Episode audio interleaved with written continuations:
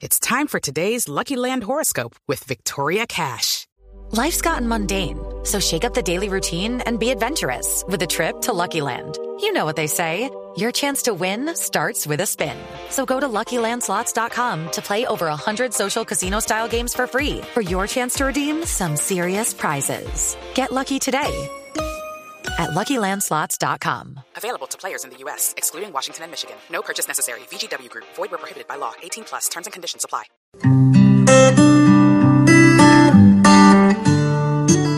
Desde este momento, Colombia está al aire. Mañanas Blue con Camila Tell Zuluaga. Are you happy in this modern world?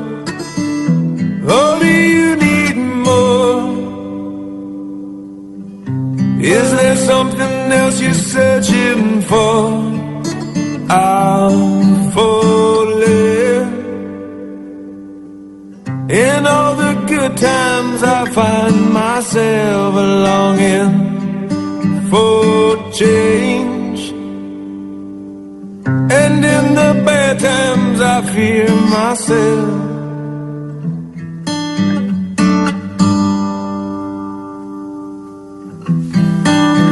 10.38 minutos, continuamos en Mañanas Blue cuando Colombia está al aire y creo que ya que estamos empezando o este fin de semana que inició el ciclo de los premios al cine con los Globo de Oro, Gonzalo, usted hoy me está dando gusto y está trayendo la banda sonora que tanto le pedí, que va a ser seguro muy exitosa en toda la ronda de premios para el cine, que es la de A Star is Born.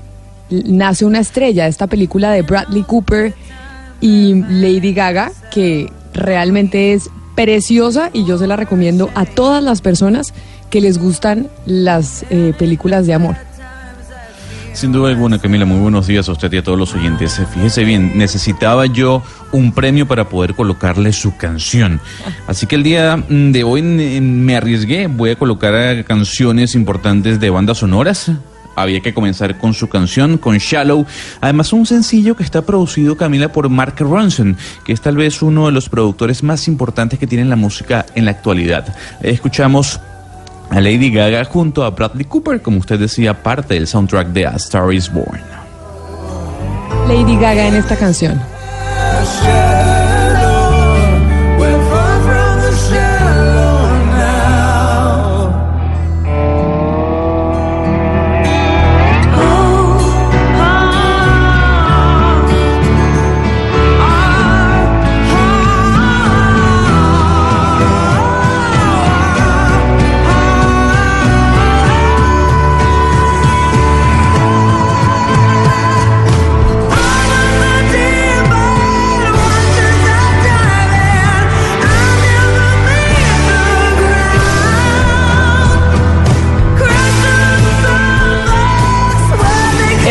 Talentosa Lady Gaga, no me diga que no, Gonzalo. Y en este, en esta película se ha demostrado una vez más que esta señora actúa, canta, escribe y le sale bien todo lo que haga, pero además con una contradicción muchas veces en Hollywood, que a veces se piensa que en Hollywood para triunfar usted tiene que ser muy bonita y Lady Gaga pues es, no es feísima, pero no es la más bonita de todas. Sí, no es una mujer agraciada, como dirían algunos, pero lo que le puedo decir, Camila, es que lo que nos venden desde los Estados Unidos es que este tipo de cantantes o estrellas solo se dedican a cantar, valga la redundancia. Por ejemplo, a mí me sorprendió Justin Bieber porque no solo es un buen bailarín, no solo es un buen cantante, sino también toca la batería, toca el piano. Y lo mismo pasa con Lady Gaga. Mucha gente subestima el poder o la capacidad que tiene esta, esta, esta señorita, pero es increíble, como usted dice, como a nivel musical, tiene destrezas para tocar el piano, para cantar, para componer, porque como compositora es maravillosa también. Bueno, me encanta que nos la haya traído, Gonzalo, pero aprovecho de una vez para preguntarle, noticias internacionales, el mundo se está moviendo, no para a nivel informativo, ¿qué tenemos hasta ahora? A esta hora tenemos lo más importante, sin duda alguna, que tiene que ver con la toma de posesión del presidente Nicolás Maduro el día de mañana. Ya la Asamblea Nacional de Venezuela pidió el respaldo del pueblo y a los militares para cesar la usurpación a la que han llamado esa toma de posesión del día de mañana del presidente Nicolás Maduro, mientras que obviamente hay que hablar sobre lo que dijo el presidente Donald Trump el día de ayer, hablando del cierre del gobierno y de lo que sería la construcción ya de una vez del muro frente a la frontera con México. Importante, Camila, hablar también y comentar sobre la muestra del CES, que es el encuentro más importante, más relevante de la tecnología, porque pudimos ver, ya se conoció el primer televisor que se enrolla. Lo mostró LG y es impresionante. ¿Lo vio? No lo vi, pero me parece fantástico. O sea, ¿usted lo enrolla como si fuera un mat de hacer yoga? ¿O como si fuera una Bueno, cobija? No, es un tema, es algo así, pero un tema más tecnológico, ¿no? Eh, imagínese usted un, un rectángulo, como una caja, entonces usted con un control remoto le da como play o le da open, y el televisor va subiendo, eh, tipo, tipo cine, tipo home theater, pero cuando baja, él en vez de caer derecho, lo que hace es enrollarse dentro de esa caja. Es maravilloso y le recomiendo a todos los, los oyentes que nos sintonizan que vean el video en YouTube. Lo presentó LG y usted puede ver cómo el televisor va subiendo y va bajando mientras usted le da el control remoto. Voy a verlo. Anunciábamos ahora cuando hacíamos el empalme con Néstor que íbamos a hablar de los vapeadores, esta nueva tendencia que existe para las personas que quieren dejar de fumar o incluso las que nunca han fumado y están metiéndose en este tema del vapeo.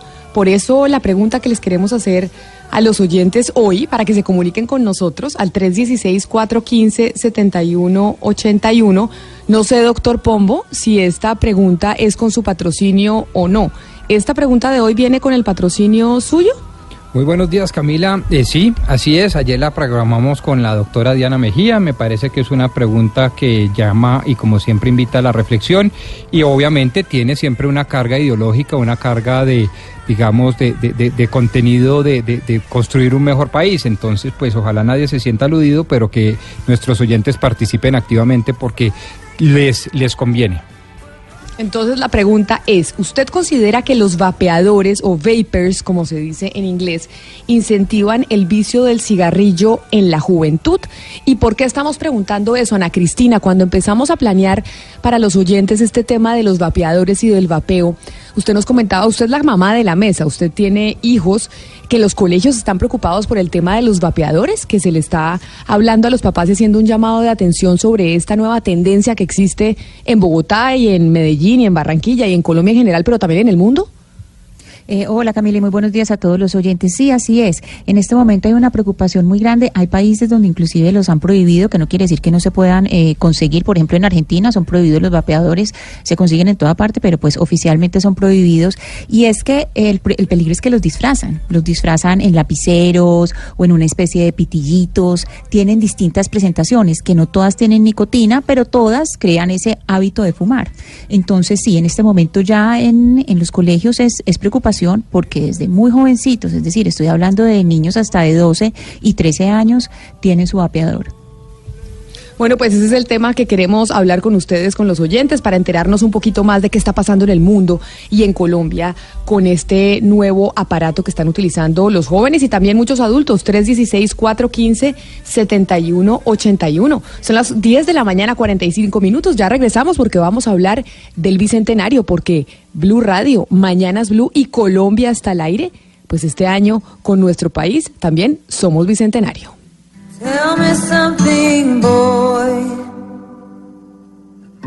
Aren't you tired trying to fill that? 2019. 200 años del evento histórico más importante de nuestro país. La libertad, la independencia. Tres colores que ondean libres bajo su soberanía. En Mañanas Blue, Colombia es bicentenario.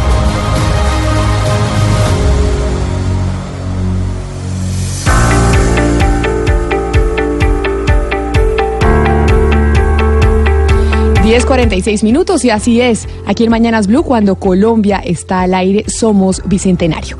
Y por esa razón hemos querido llamar al doctor Javier Guerrero. ¿Quién es el doctor Javier Guerrero? Es sociólogo, doctor en historia. Este sí le podemos decir doctor de verdad, ¿no, Pombo? Porque en Colombia tenemos la manía de decirle doctor a todo el mundo. Pues al doctor Guerrero sí le podemos decir doctor de verdad. Es investigador de los conflictos colombianos del siglo XX y el siglo XXI. Es director del doctorado de historia de la UPTC y presidente de la Asociación Colombiana de Historiadores y del que tiene en sus manos el desarrollo de la cátedra de historia. Mejor dicho, doctor Guerrero, usted está lleno de pergaminos. Bienvenido a Mañanas Blue. Bueno, muchas gracias y una iniciativa maravillosa. Déjenme aclararle que yo ya no soy el director del doctorado, ya no soy el presidente de la asociación, pero soy miembro de la Junta Directiva y de la Academia también, de, la Academia Colombiana de Historia. Pero maravillosa la iniciativa y me parece fundamental y sobre todo que el país entienda la oportunidad que significa el Bicentenario. Pero entonces ayúdenos usted, doctor Guerrero, a entender esta oportunidad maravillosa que es conocer el, bicentenario. O sea, ¿por qué es importante que empecemos los colombianos a escudriñar un poco más en nuestra historia y a conocerla de verdad a propósito de este bicentenario que estamos celebrando en el 2019 que estamos arrancando? Lo primero que tenemos que saber es qué es el bicentenario y a qué se llama el bicentenario. Son los 200 años de la invención de más de 20 repúblicas latinoamericanas. Eso es, planetariamente, eso tiene un significado mundial fundamental. Esto no es cualquier conmemoración. Entonces, la gente no entiende que históricamente el proceso bicentenario empezó con el movimiento de los comuneros y terminó con la disolución de Colombia, la primera Colombia o Gran Colombia. Entonces, este es un proceso dificilísimo de invención de la República. La República solo existía inventada en los Estados Unidos con la, las primeras constituciones republicanas. Luego se va a la Revolución Francesa, pero eso es invento americano. Y nosotros ya estamos inventándonos una democracia distinta. Y con los cabildos abiertos, con una serie de fenómenos y una conjunción de situaciones, como el secuestro de Fernando VII por parte, en 1808 por parte de Napoleón, se presenta una coyuntura de unos 10, de unos eh, 12 años de muchas luchas por la construcción de una república latinoamericana, no la República Federal Norteamericana ni la República Francesa unitaria y napoleónica, los dos modelos, sino una nueva república que es inventada a partir de, la, de dos constituciones que son de la Nueva Granada, la de abril de 1911, que es monárquica, y la primera constitución republicana de América Latina, que es la de las Provincias Unidas de Tunja de 18, del 9 de diciembre de 1811. Entonces, allí empieza un proceso de efervescencia, de ideas y de arquitectura democrática que no se había dado nunca en América Latina. Doctor Guerrero, ¿de dónde procede la historia tal como la aprendemos en el colegio? Es decir, ¿quién la redacta y uno cómo hace para analizar o para darse cuenta si hay posibles vacíos o, digamos, fragmentos de la historia que no están bien contados?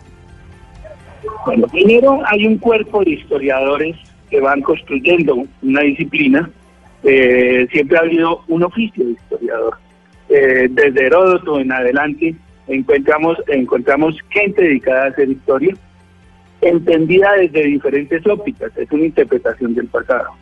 La historia se basa en vestigios que van quedando de los hechos, porque los hechos desaparecen inmediatamente, y hay profesionales, han construido desde todos estos siglos, más de cinco siglos, una disciplina cuya misión es recuperar la memoria de las sociedades.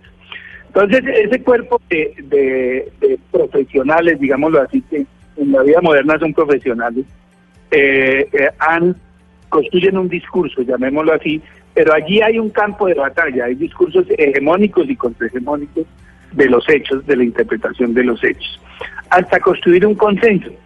La idea es que las naciones modernas construyen un discurso común, un discurso histórico común sobre la base de las evidencias históricas.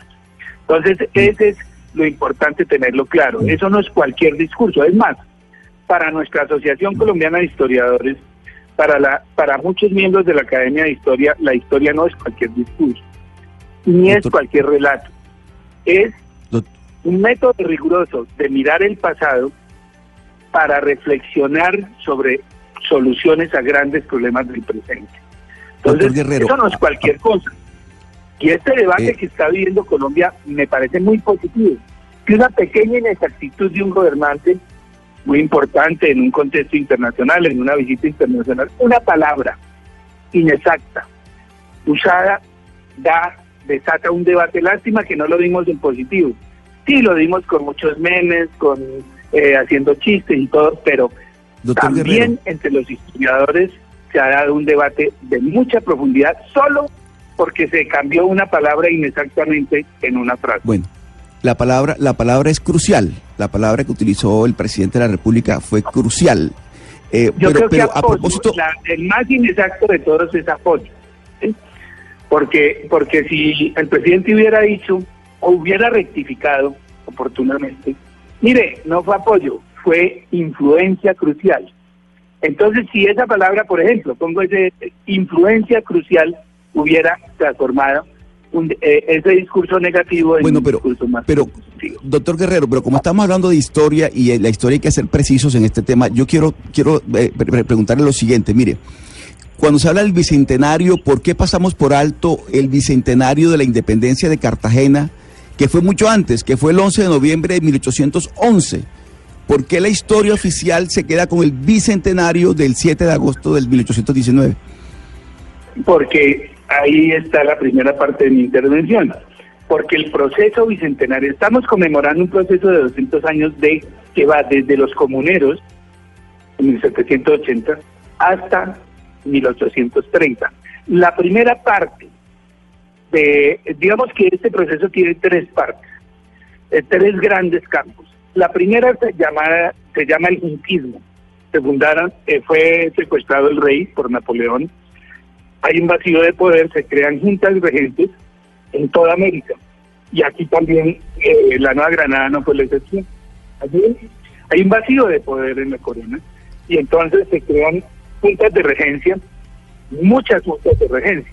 En la Nueva Granada hubo muchas juntas que rápidamente se transforman en juntas revolucionarias en el 10. En el 10 algo pasa y las juntas de regencia se convierten en juntas revolucionarias que declaran gritos y declaraciones de independencia. Sí. El de Cartagena es muy importante, pero también fue importante el de Santa Fe, el del Socorro, el de en mucha- el de eh, en, en- en el sur, en Pitalito, en muchas zonas hubo gritos de independencia, pero constituciones fueron muy pocas. Eh, profesor, Constituciones fueron la de Dinamarca. Esas, esos gritos tenían que transformarse en constituciones para que se convirtieran en, voluntad real de poder independiente. Y de lucha, dos, dos, dos fases tiene esta etapa, que es la lucha anticolonial y la lucha republicana, es decir, antimonárquica y anticolonial. Profesor, perdóneme y le pregunto sobre eso. Es que existe una ley muy vigente, por demás que es la 1874 del 2017, que seguramente usted conoce, que obliga a que se imparta la enseñanza obligatoria de historia. Uno de los propósitos de la ley, dice, es la reconciliación y la paz en nuestro país. Pregunto, ¿usted no cree que la historia, en vez de unirnos por tantas interpretaciones que tiene, nos puede incluso dividir como nación? Bueno, primero que todo, como presidente de la Asociación Colombiana de Historiadores, con la Academia Colombiana de Historia, con el presidente de entonces, que era Juan Camilo nos aliamos para presentar esta ley y nos apoyó, o le dimos apoyos, eh, una eh, conjunción de voluntades con una senadora que hizo la propuesta y se tramitó una ley excepcionalmente interesante. Primero, que es una ley que modifica la Ley General de Educación.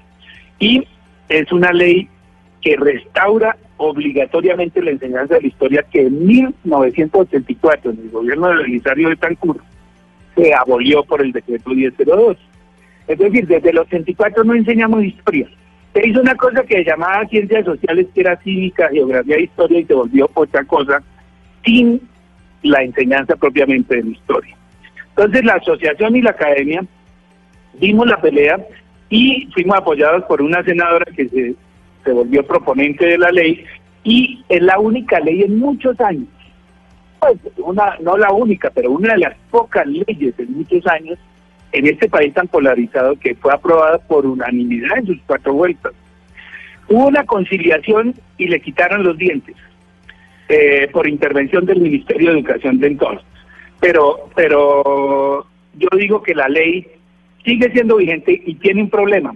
Está vigente, pero el Ministerio desde junio de este año que tenía que producir el decreto reglamentario de una comisión que se crea, Comisión Asesora para la Enseñanza de la Historia, no lo ha reglamentado. Si usted entra a la página del Ministerio, allí encuentra es que para reglamentar máximo en junio, el 23 de junio, tenía que expedirse la, la reglamentación y nosotros participamos muchas organizaciones, los maestros, los sindicatos, las negritudes, los indígenas, etcétera, todos participamos en cinco mesas de trabajo con el ministerio y no se ha producido el decreto reglamentario.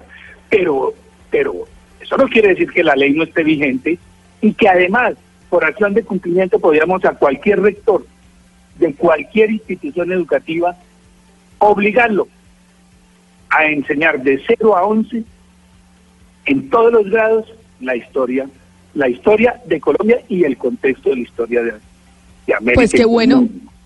Qué bueno, doctor Guerrero, porque precisamente por eso lo estamos llamando, por la importancia de conocer eh, la historia. Y qué bueno esta noticia que usted nos está dando entonces, que a pesar de que llevamos tantos años sin tener una cátedra de historia en los colegios en nuestro país, pues esa cátedra regresa, porque es bueno que conozcamos nuestra historia como usted nos ha explicado en toda esta intervención y por esa razón aquí en Mañanas Blue cuando Colombia está al aire queremos tener esta iniciativa de ser bicentenario y durante todo el año poder hablar con personas como usted para entender un poco más qué fue lo que pasó en nuestro país. Así que muchas gracias por habernos atendido esta mañana aquí en Mañanas Blue. Antes de que te vayas, quiero hacerte una propuesta de orden, Martín. El bicentenario debiera ser el punto de encuentro de todo el país. En eh, la ley del de, el estatuto de la oposición permite que haya una concertación del plan de desarrollo entre el gobierno y la oposición. Qué bonito sería que todas las fuerzas de este país concertáramos que el bicentenario es un pacto sobre lo fundamental, como decía la Constitución del 91 y como decía Álvaro Gómez y muchos de los que pactaron la Constitución del 91. El Estatuto de la Oposición permite que el gobierno y la oposición se sienten a crear un pacto sobre lo fundamental.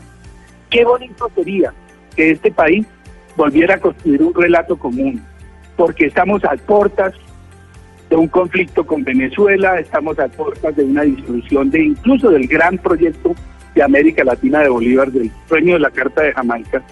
Sería hermoso que desde Colombia, en el Bicentenario, se reconstruyera ese sueño y esa utopía. Pues esperemos que la historia nos ayude y entenderla nos ayude aún más. Profesor, muchas gracias por haber estado con nosotros y acuérdese siempre que en Mañanas Blue, cuando Colombia está al aire, somos Bicentenario. Somos Bicentenario, Camila, y muchas gracias por esta oportunidad. En Mañanas Blue, Colombia es Bicentenario.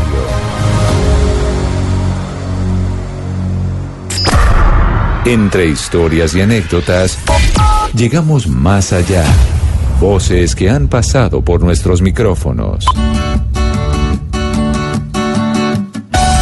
Uno de los mejores amigos de Stan Lee, Guy Gilchrist. Uh, Stan would always call me. El primer colombiano en formar parte del Royal Ballet de Londres, Fernando Montaño. Bueno, si ha sido una, una larga odisea, yo diría. La niña de 10 años que contrató Google, Samaira Meta. Where I taught over um, 50 kids at the real headquarters. Persona del año para la revista Time, Luzmeli Reyes. Eh, publica ningún boletín, eh, no se publican los boletines epidemiológicos. El cantante David Davis.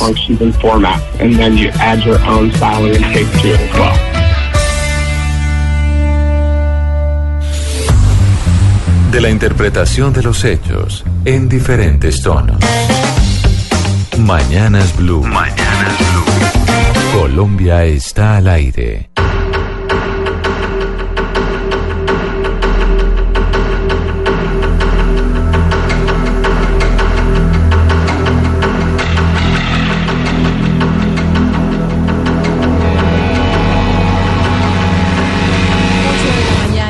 Dos minutos y hoy estamos hablando del cigarrillo electrónico o también ahora llamado vapeador que es Gonzalo, eh, un sistema electrónico diseñado en su origen para simular y sustituir el consumo de tabaco, pero que ahora está siendo utilizado por gente o por personas que no fuman.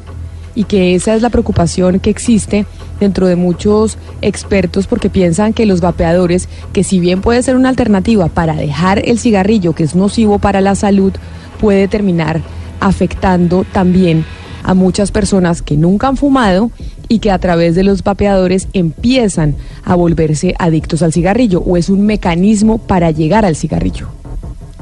Es así, Camila. Por un lado, la Sociedad Española de Neumología ha dicho, por ejemplo, que este tipo de producto genera un cambio en los pulmones, mientras que por otra parte, la Royal College of, um, o la Colegio Médico Real de Inglaterra argumentó que a pesar de los riesgos potenciales, la reducción de daños al organismo es mucho más grande en comparación con el cigarrillo convencional. Le puedo comentar, Camila, que está prohibida su comercialización, por ejemplo, en países como Grecia, como Singapur, como Uruguay o como Venezuela. En otros países son tratados estos vapeadores o cigarrillos electrónicos mm, como un producto similar al tabaco, mientras que en diversas naciones es tratado similar a un medicamento.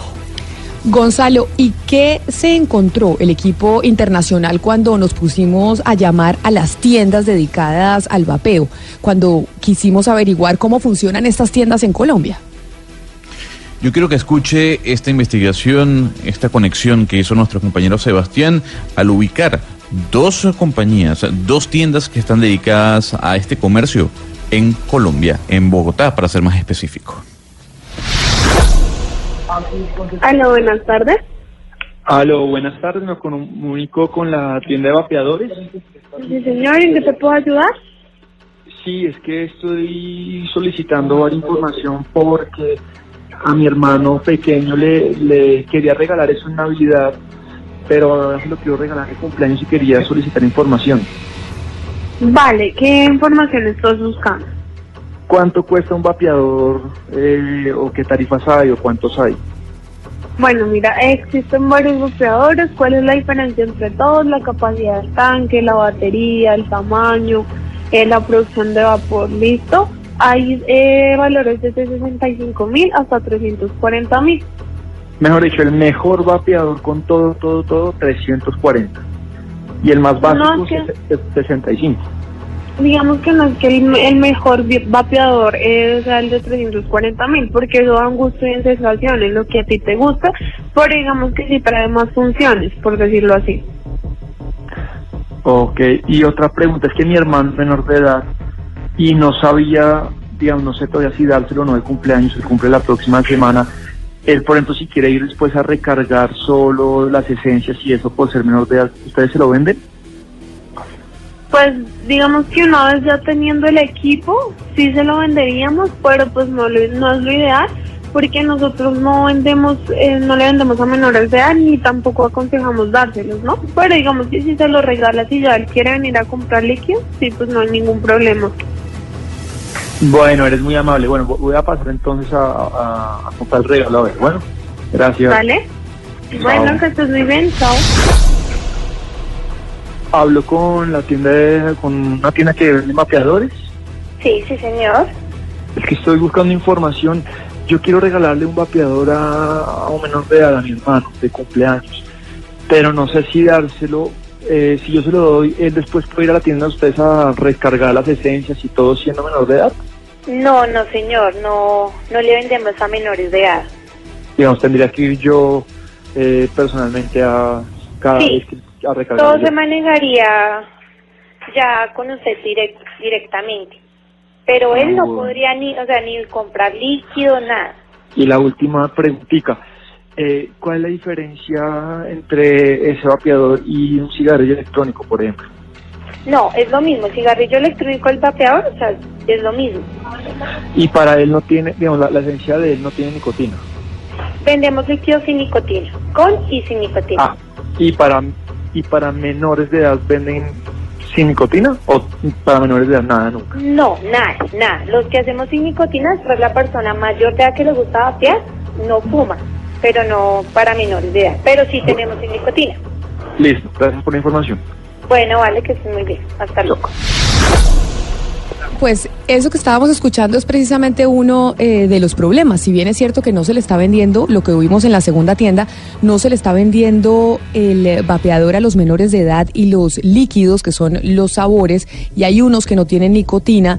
Ana Cristina, muchos jóvenes están diciendo que, o pidiéndole a los papás los vapeadores precisamente porque no tienen nicotina. Entonces, como no tienen nicotina, pues no tiene nada de malo y los pueden utilizar. No se trata solamente de que tengan o no la nicotina, porque la gente dice, si no tiene nicotina no es adictivo. De todos modos, Camila, están creando un hábito. El hecho de vapear está creando un hábito. A usted no le tocó, pero yo sé que los que son mayores de 40 en la mesa, ¿se acuerdan que antes vendían unos cigarrillitos de chocolate? Eso fue prohibido. ¿Por qué? Porque éramos todos jugando a fumar. Uno lo que hacía era jugar a fumar y eso va creando un hábito. Esos cigarrillos no se volvieron a ver. Entonces no es solamente que sea la sustancia misma, sino el hábito que se va generando. Alex Clark es el CEO de CASA. Esta es la Asociación de Defensores del Consumidor para Alternativas Libres de Humo en los Estados Unidos, una organización muy importante en la defensa del uso del cigarrillo electrónico en ese país, en Estados Unidos. Por eso quiero saludar al señor Alex Clark. Bienvenido a Mañanas Blue y muchísimas gracias por atendernos. Good. How you doing? Pues muy bien, señor Clark, señor Clark, quiero pues preguntarle, mire, usted dirige esta organización, ¿me podría decir si el uso de los vapeadores o de los vapers, como se dice en inglés, es peligroso o no para la salud? Everything that we use, every consumer product has some degree of risk. Uh, the most important thing to remember here is that uh, vapor products and smoke-free tobacco products, uh, nicotine delivered through smoke-free means, uh, are all very safe compared to smoking. Um, the the way to say that is orders of magnitude safer than, than smoking cigarettes. Bueno, Camila, según todos los productos de consumo tienen un cierto grado de riesgo. Lo más importante de recordar aquí es que los vapeadores, los productos para fumar sin tabaco, sin nicotina, todos son entregados a través de medios libres de humo. Todos son más grandes en comparación con el tabaquismo. Lo que quiere decir es que en orden de magnitud son más seguros que fumar cigarrillos. Pero, señor Clark, ¿usted cree que esta es la solución efectiva para los fumadores convencionales o para que ellos dejen el cigarrillo? Uh, it's a very effective solution for people who smoke. Yes, uh, it, it- you know one of the things that makes these products so effective is that they have the broad appeal, which you know unfortunately does involve young people. But the benefit here from promoting these products to people who smoke is that they're more likely to make the decision on their own to switch to these products because they're enjoyable, because they're interesting, and because they deliver the nicotine that, that people want to enjoy. Gonzalo, sí, es una solución efectiva para los fumadores. El señor Alex comenta que una de las cosas que hace que este tipo de producto sea tan efectivo es que tienen amplio atractivo. Desafortunadamente eso ha involucrado a los más jóvenes. Pero los beneficios que se están promoviendo con este tipo de productos dentro de la gente que fuma es que hay más probabilidades de tomar decisiones sobre ellos, de cambiar por qué se disfrutan más, son más interesantes y por qué entregan la nicotina que la gente quiere disfrutar.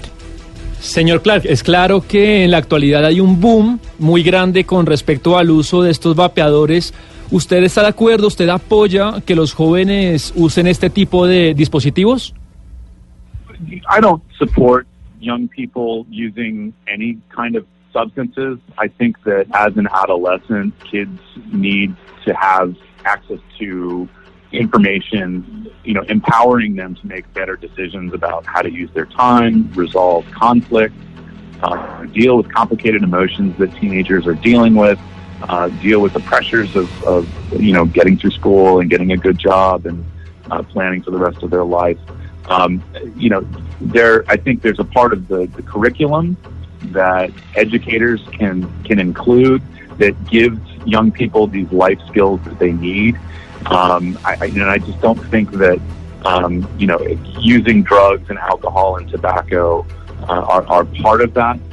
But at the same time, at, at the same time, I I don't I think it's uh, it's, it's very dangerous to pretend that we're ever going to eradicate uh, youth use of any kind of substances. Uh, Kids are curious. I was a very curious teenager myself and experimented with drugs and alcohol and uh, and, and tobacco as well. I, I became a smoker, a full time smoker by the time I was 18 years old. Um, and so I, I, I think that you know a very important part of this conversation really should be focused on giving youth the, the, the skills they need to make better decisions. Sebastián, pues el señor Clark nos deja claro que él no apoya que la gente joven utilice cualquier tipo de sustancia. Él cree que se le debe dar acceso a la información para que ellos sepan mejor cómo usar el tiempo, cómo resolver conflictos, cómo lidiar con las complicaciones de la adolescencia, con las presiones de entrar al colegio, conseguir un trabajo, planear el resto de su vida. Él cree que parte del currículum de los maestros o educadores puede incluir mostrarle a los chicos enseñanzas de vida que puedan necesitar. Agrega que no cree que el uso del tabaco, drogas o alcohol sea parte de eso, pero al mismo tiempo dice que es muy peligroso pretender que cualquiera va a erradicar los usos o el uso de cualquier tipo de sustancia. Los jóvenes son muy curiosos. Él comenta que lo que fue de joven probó el alcohol, las drogas y se convirtió en un fumador de tiempo completo a los 20 años. Cree que una parte importante de esta conversación debería estar enfocada en darle la enseñanza, las habilidades para que ellos tomen mejores decisiones. Pero entonces, en los Estados Unidos, ¿cuál es la legislación, señor Clark, que rige para este tipo de productos? Well, um, we have a bit of a, uh, there's a there's a ticking clock on the legal status of vapor products in the United States. Uh, at the federal level, the FDA has asserted their jurisdiction over vapor products as tobacco products, and so by 2022, uh, any vapor manufacturers who want their products to remain on the market are going to have to go through a multi-year, multi-million dollar approval process um, to get each product onto the market. Um, we have, you know, at the state and local levels, there are various um, policies in place restricting where the products can be used, where the products can be sold, uh, minimum legal purchase age. A lot of places have raised the purchase age to 21. Um, so it's we're a bit in in flux, if you will. The, the policies are changing, um, but yes, at, at at the core, the, the products remain legal at least for a couple more years. Um, uh, it's just becoming uh, harder and harder for people who smoke to access these products. Bueno, Camila, el señor Clark nos deja claro que hay un reloj corriendo en cuanto al estado legal de estos productos. En los Estados Unidos, a nivel federal, ha catalogado a los vapeadores como productos de tabaco, esto sí, a partir del año 2022. Por ende, cualquier manufacturero de vapeadores que quiera mantener su producto en el mercado tendrá que hacerlo en medio de un proceso de contrato multimillonario para que su producto siga en el mercado. Nos dice que hay niveles estatales y locales, políticas estrictas en donde el producto puede ser usado, vendido o comprado a una edad estándar. En muchos lugares ha subido a 21. Según el señor Clark, están creciendo, pero las políticas están cambiando. Por lo pronto, en la Corte los productos permanecerán legales por lo menos por un par de años, pero sin duda que se está haciendo cada vez más difícil el acceso a las personas que fuman estos productos. Bueno, muchísimas gracias al señor Alex Clara, CEO de CASA, que es una asociación, en este caso la Asociación de Defensores del Consumidor para Alternativas Libres de Humo en los Estados Unidos. Es tal vez una de las or- organizaciones más importantes en la defensa del uso del cigarrillo electrónico en la nación norteamericana. Señor Alex, gracias por estar con nosotros en Blue Radio. All right, thank you. Have a good day. Bueno, Camila, así como escuchamos a una parte en defensa de los cigarrillos electrónicos, le tengo otro entrevistado. Sí, señor. Sí, señor. El doctor eh, Francisco Rodríguez Gonzalo. ¿Quién es el doctor Francisco Rodríguez Lozano? Él es el presidente de la Red Europea para la Prevención del Tabaco. Fue el presidente de la Comisión Nacional para la Prevención del Tabaquismo en España y es interlocutor de la Comisión Europea en temas relacionados con el tabaco. En este momento, si no estoy mal, doctor Rodríguez, usted está en Bruselas. Bienvenido a Mañanas Blue gracias por atendernos. Eh, muchas gracias. Buenas tardes. Buenos días. Pues doctor Rodríguez, estamos aquí en Colombia con la duda de si estos vapeadores que se están po- poniendo de moda, que empezaron a ser vendidos en los Estados Unidos y por supuesto ya empezaron a llegar a países latinoamericanos como el nuestro y que los jóvenes, los menores de edad, pues están pidiéndoselo a sus papás para que se los regalen, son sanos o no. Es bueno que, que uno use este tipo de aparatos si no lo utiliza para dejar de fumar, sino simplemente porque quiere utilizarlo. Vamos a ver, in- incluso para dejar de fumar habría reservas sobre si realmente sirven o no. En Estados Unidos, hace poco, el, cirujano general ha planteado que hay una auténtica epidemia de cigarrillos electrónicos entre los jóvenes. Hay una serie de jóvenes que están accediendo a- que están enganchándose a la nicotina de por vida, precisamente por estos productos muy atractivos, como usted bien ha dicho. Productos que, bueno, tienen sabores, son realmente muy atractivos para los jóvenes. En Europa estamos muy preocupados. Hay mucha diferencia entre unos países y otros, pero el mensaje que intentamos lanzar los, los médicos que trabajamos en salud pública es que se puede dejar de fumar. Por eso cuando hablamos de que estos productos sirven para dejar de fumar, se puede dejar de fumar. Casi todos conocemos a mucha gente que ha dejado de fumar. Y sustituir el tabaco, que es muy peligroso, por un producto que, mm, bueno, pues a lo mejor es algo menos peligroso, pero desde luego sigue siendo peligroso, es una, es una conducta un poco temeraria. La Organización Mundial de la Salud nos recomienda que de momento los sanitarios no utilicemos, no recomendemos, perdón, el utilizar estos productos para dejar de fumar. Eh, hay muchos productos en el mercado para dejar de fumar y son más seguros. Se han sido probados por la, por la Agencia Europea del Medicamento, por la FDA en Estados Unidos, y estos todavía no se pueden considerar como tales.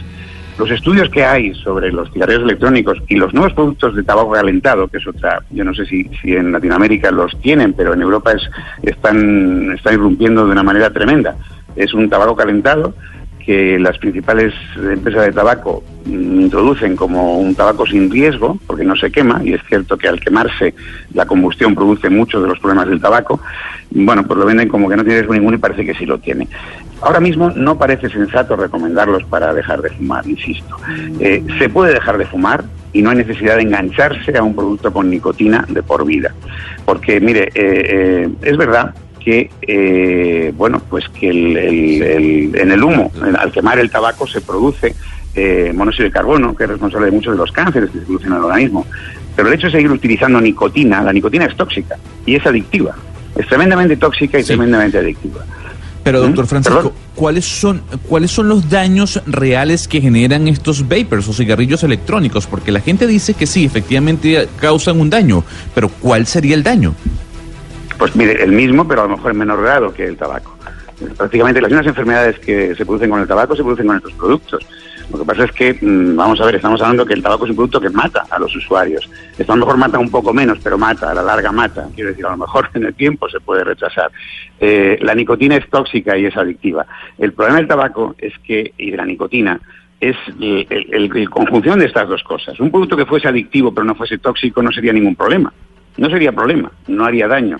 Y un producto que fuese eh, adictivo pero pero no fuese tóxico, que fuese tóxico pero no fuese adictivo, pues mire, no le engancha a la gente y tampoco sería un problema, ¿no? El problema es que estamos introduciendo, eh, reintroduciendo la conducta, conducta de fumar, como decían antes, en los niños, en los jóvenes. Hemos conseguido desnormalizar el consumo de tabaco después de muchas leyes y muchos años de lucha desde la salud pública en Europa y en el mundo. Y bueno, pues con estos productos que parece que son menos peligrosos, eh, la gente mm, vuelve a introducir una conducta muy poco apropiada para los niños. Eh, mm, vamos a ver, fíjese, si empezamos a transmitir la idea de que estos productos no son peligrosos, muchas personas que podrían intentar dejar de fumar, dejar de fumar cuesta trabajo, eh, cuesta mucho trabajo, pero se puede conseguir, se van a pasar estos productos, porque esto no cuesta trabajo ninguno. Eh, sigue uno enganchado a la nicotina y se les dice que es mucho menos peligrosa. No es cierto. Además, los estudios que hay son estudios a corto plazo, llevamos poco tiempo con ellos, son estudios que en la mayoría de los casos no son independientes y son estudios en los que hay muchos grados de confusión, porque mucha gente son fumadores duales.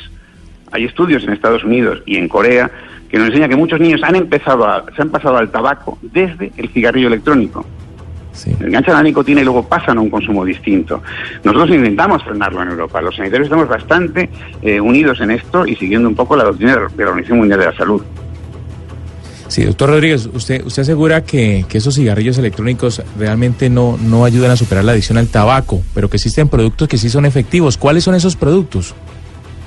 Hombre, pues la- lo- lo- primero la, la terapia con un profesional sanitario, quiero decir, hay medicamentos, hay medicamentos que ayudan a vencer la adicción no es cuestión de tomarlos directamente. O sea, yo creo que lo que hay que hacer es intentar acudir a un profesional sanitario para que le ayude. Tomar una decisión para dejar de fumar, primero hay que convencerse de que uno quiere dejar de fumar. Tomar la decisión. Y cuando se quiere, buscar las ayudas que hay y ponerse en manos de un sanitario que le, que le recomiende una terapia psicológica y terapias también farmacológicas. Hay medicamentos, como la vareniclina o los chicles y parches de nicotina que se utilizan durante un tiempo, que ayudan a vencer el mono, digamos, para vencer el enganche de la nicotina y son productos eh, autorizados por la, por la FDA en Estados Unidos y la Agencia Europea del Medicamento, con muchos años de utilización y muy bien controlados y muy bien conocidos. Pero desde luego no en manos de cualquiera, que decir, hay medicamentos que debe prescribirlos un profesional sanitario.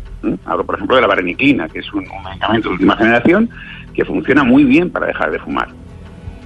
Doctor, ¿se puede decir que estos vapeadores fueron creados para que los jóvenes comenzaran nuevamente a fumar? O sea, de sobre eso hay algún estudio de que los jóvenes están empezando a fumar nuevamente precisamente por este tipo de cigarrillos? Vamos a ver, lo que sí que es cierto es que en casi todo el mundo, en la civilización en occidental, en la civilización más avanzada, realmente eh, se está dejando de utilizar el tabaco. O sea, hay un, la gente cada vez es más consciente de los riesgos que produce el tabaco. El tabaco, mm, cada vez somos más conscientes de que, acaba matando, y es cierto, a la mitad de los consumidores de tabaco. en Europa nos, nos mata a 700.000 personas al año y nos cuesta 25.000 millones de euros, que son unos 24.000 millones de dólares, cada año tratar las enfermedades que produce el tabaco en nuestros sistemas públicos de salud. La gente es consciente de ello y cada vez va dejando de fumar. Entonces las tabaqueras mismas a veces nos, nos introducen o nos lanzan productos que definen como de menor riesgo pero que al final introducen mantener esa adicción al tabaco o a la nicotina de alguna manera. La nicotina es tóxica, adictiva, es tremendamente tóxica. Mire, el- lo del monóxido de carbono es lo último que hay en Europa, yo no sé si ahí lo tienen, los productos de, de Philip Morris se llama IQOS y de, y de British American Tobacco se llama Glow. Es un tabaco calentado, que dicen que es un 95% más seguro. Bueno, lo que es cierto es que se quema en un 95% menos, tabaco calentado, no quemado. Y es cierto que el monóxido de carbono de la combustión es lo que más cánceres produce. Pero miren, de fumar se nos mueren, yo soy médico, aproximadamente un 30% de la gente por cánceres. Pero un 60% por enfermedades cardiovasculares y respiratorias vinculadas directamente al efecto que hace la nicotina y otros productos del tabaco. O sea que a lo mejor este, esto que se vende como un 95% más sano, pues no lo es tal. O sea, es un 95% menos productor de cánceres, pero no de todo lo demás. Entonces hay que ser muy prudentes y yo el mensaje que quería transmitir es que se puede dejar de fumar con otro tipo de, ayudas. La mayoría de la gente deja de fumar sin ningún tipo de ayuda. ¿eh? Se toma una decisión y ya está. Pero si encima contamos con la ayuda de un profesional sanitario que nos, que nos ayude un poco, que nos organice esa, esa decisión, que nos dé consejos y a veces en muchos casos que nos dé tratamientos farmacológicos que los hay, se puede dejar de fumar. No es necesario recurrir a otros productos que son a lo mejor algo menos malos. Yo no voy a decir, desde luego estoy convencido de que el cigarrillo electrónico es menos tóxico que el cigarrillo convencional. Mm, Habrá Sí. que ver a largo plazo si esto es así, pero yo pienso que sí. Y el tabaco calentado también. Pero no dejan de tener riesgos, a lo mejor en menor grado, pero que al final pueden llevar a los mismos, a los mismos exactamente los mismos problemas que el tabaco convencional. Pues doctor Francisco Rodríguez ha sido muy ilustrativo a toda su explicación frente a este tema que estamos tratando de explicarle a nuestros oyentes sobre este fenómeno de los vapeadores que ha llegado a Colombia. Usted como presidente de la Red Europea para la Prevención del Tabaco, muchas gracias por habernos atendido esta mañana para nosotros, tarde para usted en Tarde. Bruselas, aquí en Mañanas Blue. Feliz tarde. Mu- muchas gracias, igualmente. Buenas, buenos días. Buenos días. Y precisamente ese es nuestro tema, el que queremos preguntarle a ustedes, nuestros oyentes, porque los queremos escuchar. Queremos saber ustedes qué opinan. Pombo formuló una pregunta y la pregunta que tiene para ustedes es si ustedes consideran que los vapeadores o los vapers, como se dice en inglés, incentivan el vicio del cigarrillo en la juventud. Hemos oído a dos expertos, pero querem- queremos escucharlos a ustedes también. Ustedes se comunican con nosotros al 316-415-7181. Esa es nuestra línea de WhatsApp. Esperamos que ya nos tengan guardados ahí en sus teléfonos. En Mañanas Blue los escuchamos. Buenos días para todos en la mesa. Eh, mi nombre es Cristian Mejía, eh, desde la ciudad de Bogotá. Em, con respecto a la pregunta, que considero que los vapeadores incentivan la adicción. Sí, sí considero que los vapeadores incentivan la adicción en la juventud, sobre todo porque este es el triunfo de las tabacaleras sobre em, las regulaciones al cigarrillo. Bueno, Vamos a ver qué dice otro de nuestros oyentes que se comunica con nosotros al 316-415-7181, precisamente sobre ese tema, sobre los vapeadores. ¿Creen que los vapeadores incentivan el vicio del cigarrillo en la juventud? Buenos días, primero que todo, pues saludos a la mesa. Eh, pues el uso de los, los vapeadores no sé si incentiven el vicio del cigarro, la verdad. Y pues yo creo que todo es moda, ¿no? Eh, y mientras no estén prohibidos, pues la gente lo va a seguir usando y más si usted es mayor de edad, eh, pues lo va a usar. Pero ya ver niños con, con ese tipo de, de instrumentos sí, sí se ve muy feo ante la sociedad. Yo creo que deberían prohibirlo para los menores de edad. Gracias. No, a usted gracias por comunicarse. Nosotros queremos escucharlos a todos ustedes. Lamentablemente no los podemos poner a todos al aire, pero oímos cada uno de sus mensajes, los que nos llegan. Vamos con un último oyente. Hola, buenos días. Le habla Paola desde la ciudad de Atlanta, Georgia, en Estados Unidos. Acá el tema de los vapor o vapeadores que les dicen es muy popular. Tú ves gente en todas las, casi en todas las esquinas con, con estos mm, instrumentos.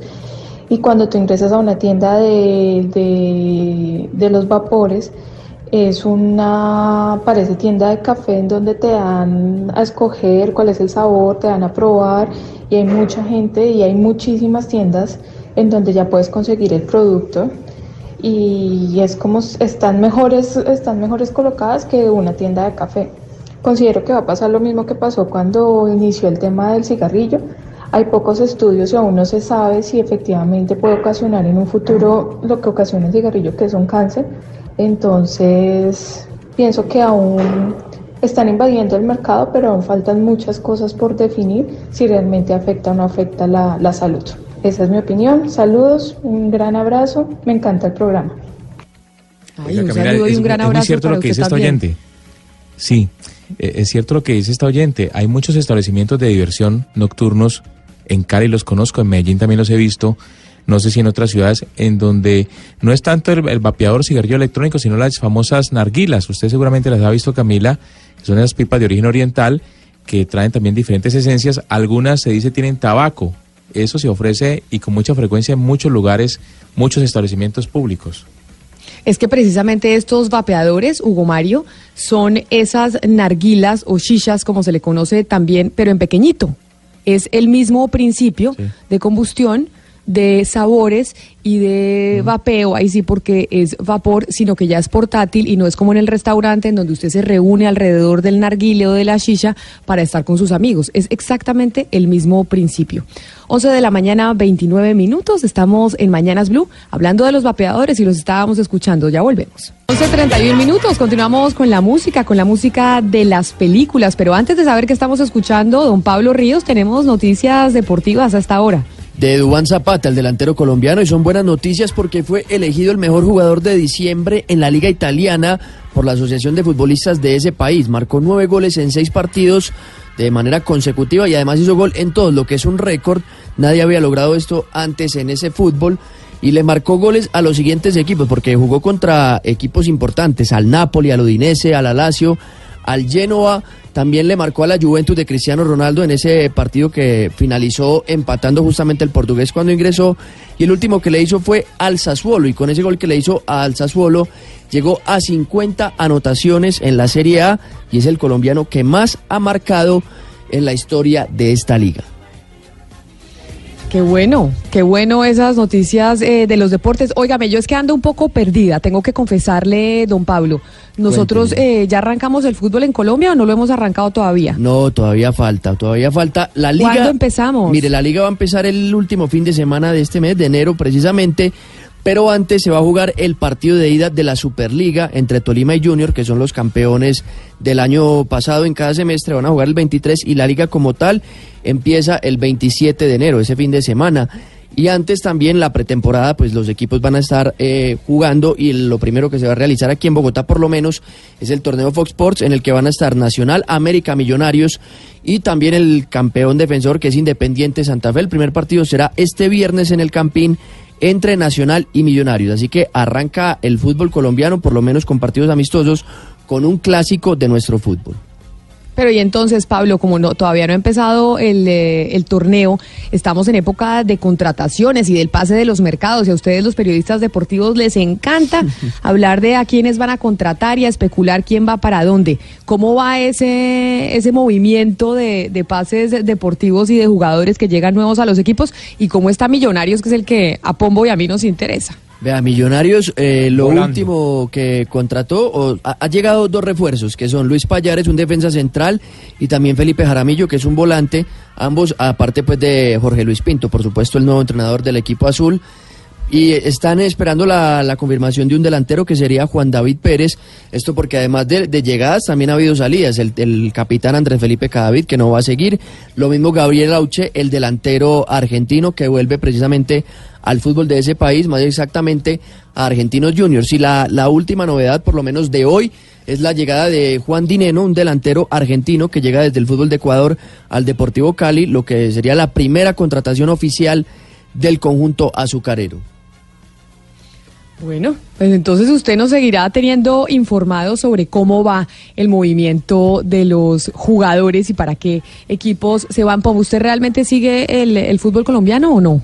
O más bien pocón. Decimos que somos hinchas de millonarios, pero, pero lo seguimos poco. No se ve ni un partido de millonarios, no digas que no. De, de Por verdad, eso. de verdad. Yo lo veo muy poco. Los y clásicos, aunque sea. Los clásicos, uno que otro clásico. y Le sigo a Millos, quiero a Millos, pero más por el color de la camiseta y por lo que me enseñó mi, mi hermano mayor en la, en la infancia que porque realmente sea un apasionado al fútbol. Que él sí es fanático, su hermano. Eh, usted conoce mucho más, sí. Ah, bueno.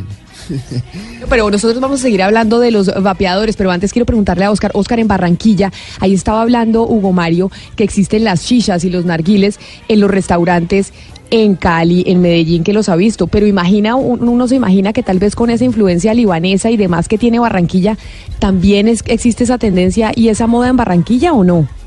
No, Camila, sabe que no. Yo, yo realmente no los he visto. No, bueno, yo frecuento muchos sitios de la ciudad, pero no me he topado con el primero. Seguramente hay algunos lugares donde hay, estos vapeadores y, demás.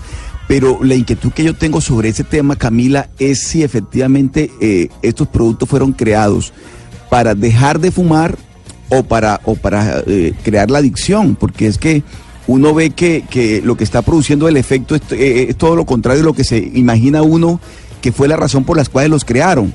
Yo le escuchaba a Ana Cristina y escuchaba a Hugo Mario también hablando del tema y, y escuchaba por supuesto a los expertos y realmente queda uno con la duda, bueno, ¿sirve para dejar de fumar o todo lo contrario, lo que está produciendo es una adicción? Pues eso es lo que estamos tratando de entender. Precisamente eso es lo que estamos tratando de entender hoy aquí en Mañanas Blue Gonzalo. Pero antes de seguir con el tema de los vapeadores que estamos escuchando, esta es una canción bastante vieja, pero yo no me acuerdo de qué película es. Bueno, de Fiebre de Sábado por la Noche, una película que seguramente vio el Doctor Pombo, que la bailó al ritmo de John Travolta y con un soundtrack maravilloso que estaba compuesto en su mayoría por los Bee Gees. Al fondo suena Staying Alive de 1977, ¿no, Doctor Pombo? Bueno, yo nací ese mismo año, entonces no la bailé mucho, pero, pero ciertamente después de, sí la he bailado muchísimo y me encanta. Eh, el, el- el soundtrack de, de hoy ha sido fantástico y lo agradezco.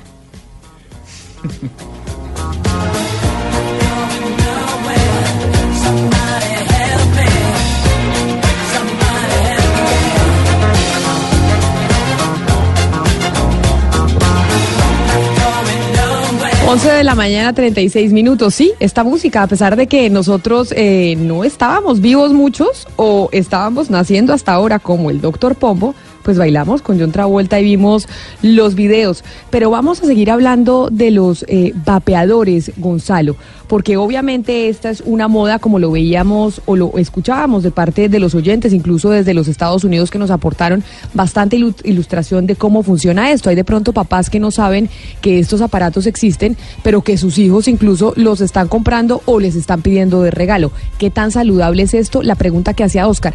Estos vapeadores lo que están generando realmente es que la gente se vuelva adicta en vez de ayudarle a las personas a dejar de fumar.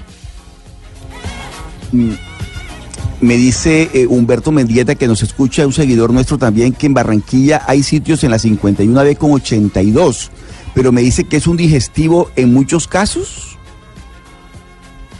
No sé, no lo sé, no lo sé. Pero ¿por qué no, Gonzalo? Vamos, ¿Con quién vamos a hablar para seguir eh, teniendo respuestas sobre estos interrogantes que tiene Oscar y Hugo Mario y tantos oyentes eh, sobre los vapeadores en Colombia? Es así, Camila, tenemos en línea al doctor Carl Phillips, él es epidemi- epidemiólogo, doctor en ciencias políticas y políticas eh, públicas de la Universidad de Harvard. Fue profesor además asociado del Departamento de Ciencias y Salud Pública de la Universidad de Alberta, Camila, y ha trabajado en el desarrollo de estudios sobre los efectos que tiene el cigarrillo electrónico en la salud. Criticado por muchos en los Estados Unidos por ser defensor del uso de estos dispositivos. Su página web antithrlies.com. Doctor, doctor Phillips, eh, gracias por atendernos a esta hora en Blue Radio. Good, how are you? Pues mire, la primera pregunta, eh, dándole también la bienvenida, uniéndome a Gonzalo, doctor Phillips, es, ¿los vapeadores son peligrosos o no son peligrosos? Um, I've, I've done a lot of research on this. I've been following this topic since since e-cigarettes first happened. I was already working in the, the area, um, the area being tobacco products, and, and this is definitely a low risk product, a very, very low risk product. I mean, we don't know for sure whether that means zero risk or a tiny little bit of risk or, or even a, a net health benefit is, is plausible. What we do know um, is we know what's in the vapor, and it's nicotine and various other chemicals at levels that are generally believed to be approximately harmless. Uh, there's a lot of hype out there right now suggesting that e-cigarettes are, are, are highly hazardous, that somehow the hazard from them is, is at all comparable to that from smoking. And, and it simply isn't true. Um, as far as we know, they're completely harmless. But even if they're not completely harmless, which is probably the case, um, they're pretty close. Bueno, Camila, el doctor Phillips eh, nos comenta que ha estado haciendo mucha investigación sobre el tema, lo ha estado siguiendo y según lo que él sabe por el trabajo que ha realizado es que definitivamente este es un producto de muy bajo riesgo. Él comenta que no se sabe bien si esto significa riesgo cero o un riesgo muy pequeño o incluso si tiene beneficios. Eso es plausible. Lo que sí se sabe es que en el vaporizador hay nicotina y otros químicos a niveles que hacen muy poco daño. Pero a pesar de que hay cierta discusión sobre si los efectos son parecidos a los de fumar cigarrillo tradicional, él sabe que no es así.